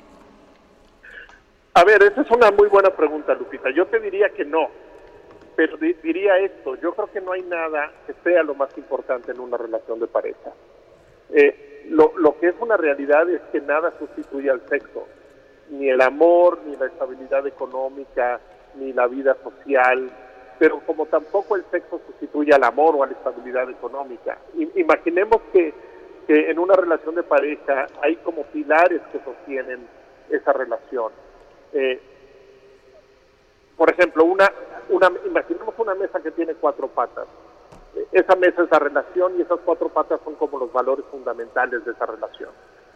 Si a esa pata le corta, a esa mesa le cortamos una pata, digamos la vida sexual, la mesa puede seguir estable eh, eh, en pie, pero sin embargo es una es una mesa frágil que ante cualquier otra eh, golpe se puede caer con todo lo que hay encima. Encima, sí. Eh, eh, eh, exactamente igual pasa con, con la estabilidad económica, igualmente pasa con el amor.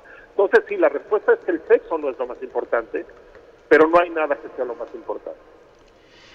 Pues doctor, yo quiero agradecerle, doctor César Velasco, el haber conversado con nosotros esta mañana. Encantado, Sergio, encantado, Lupita. Gracias, buenos días. Son las 9 con 53 minutos.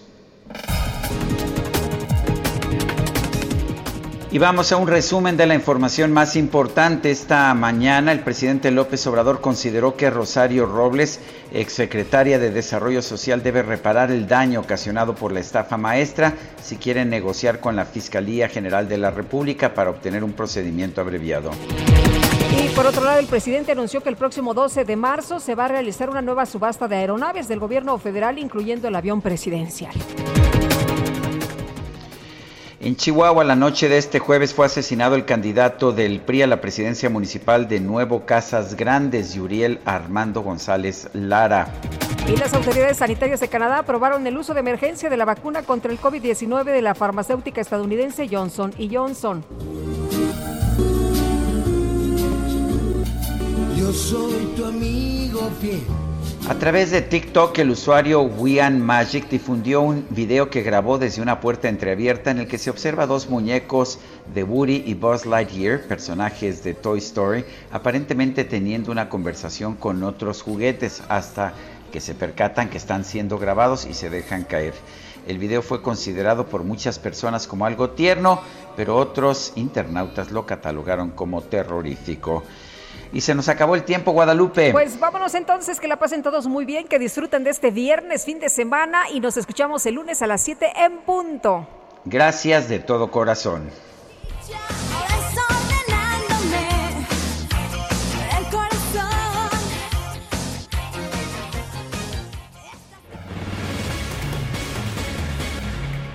Heraldo Media Group presentó Sergio Sarmiento y Lupita Juárez por El Heraldo Radio.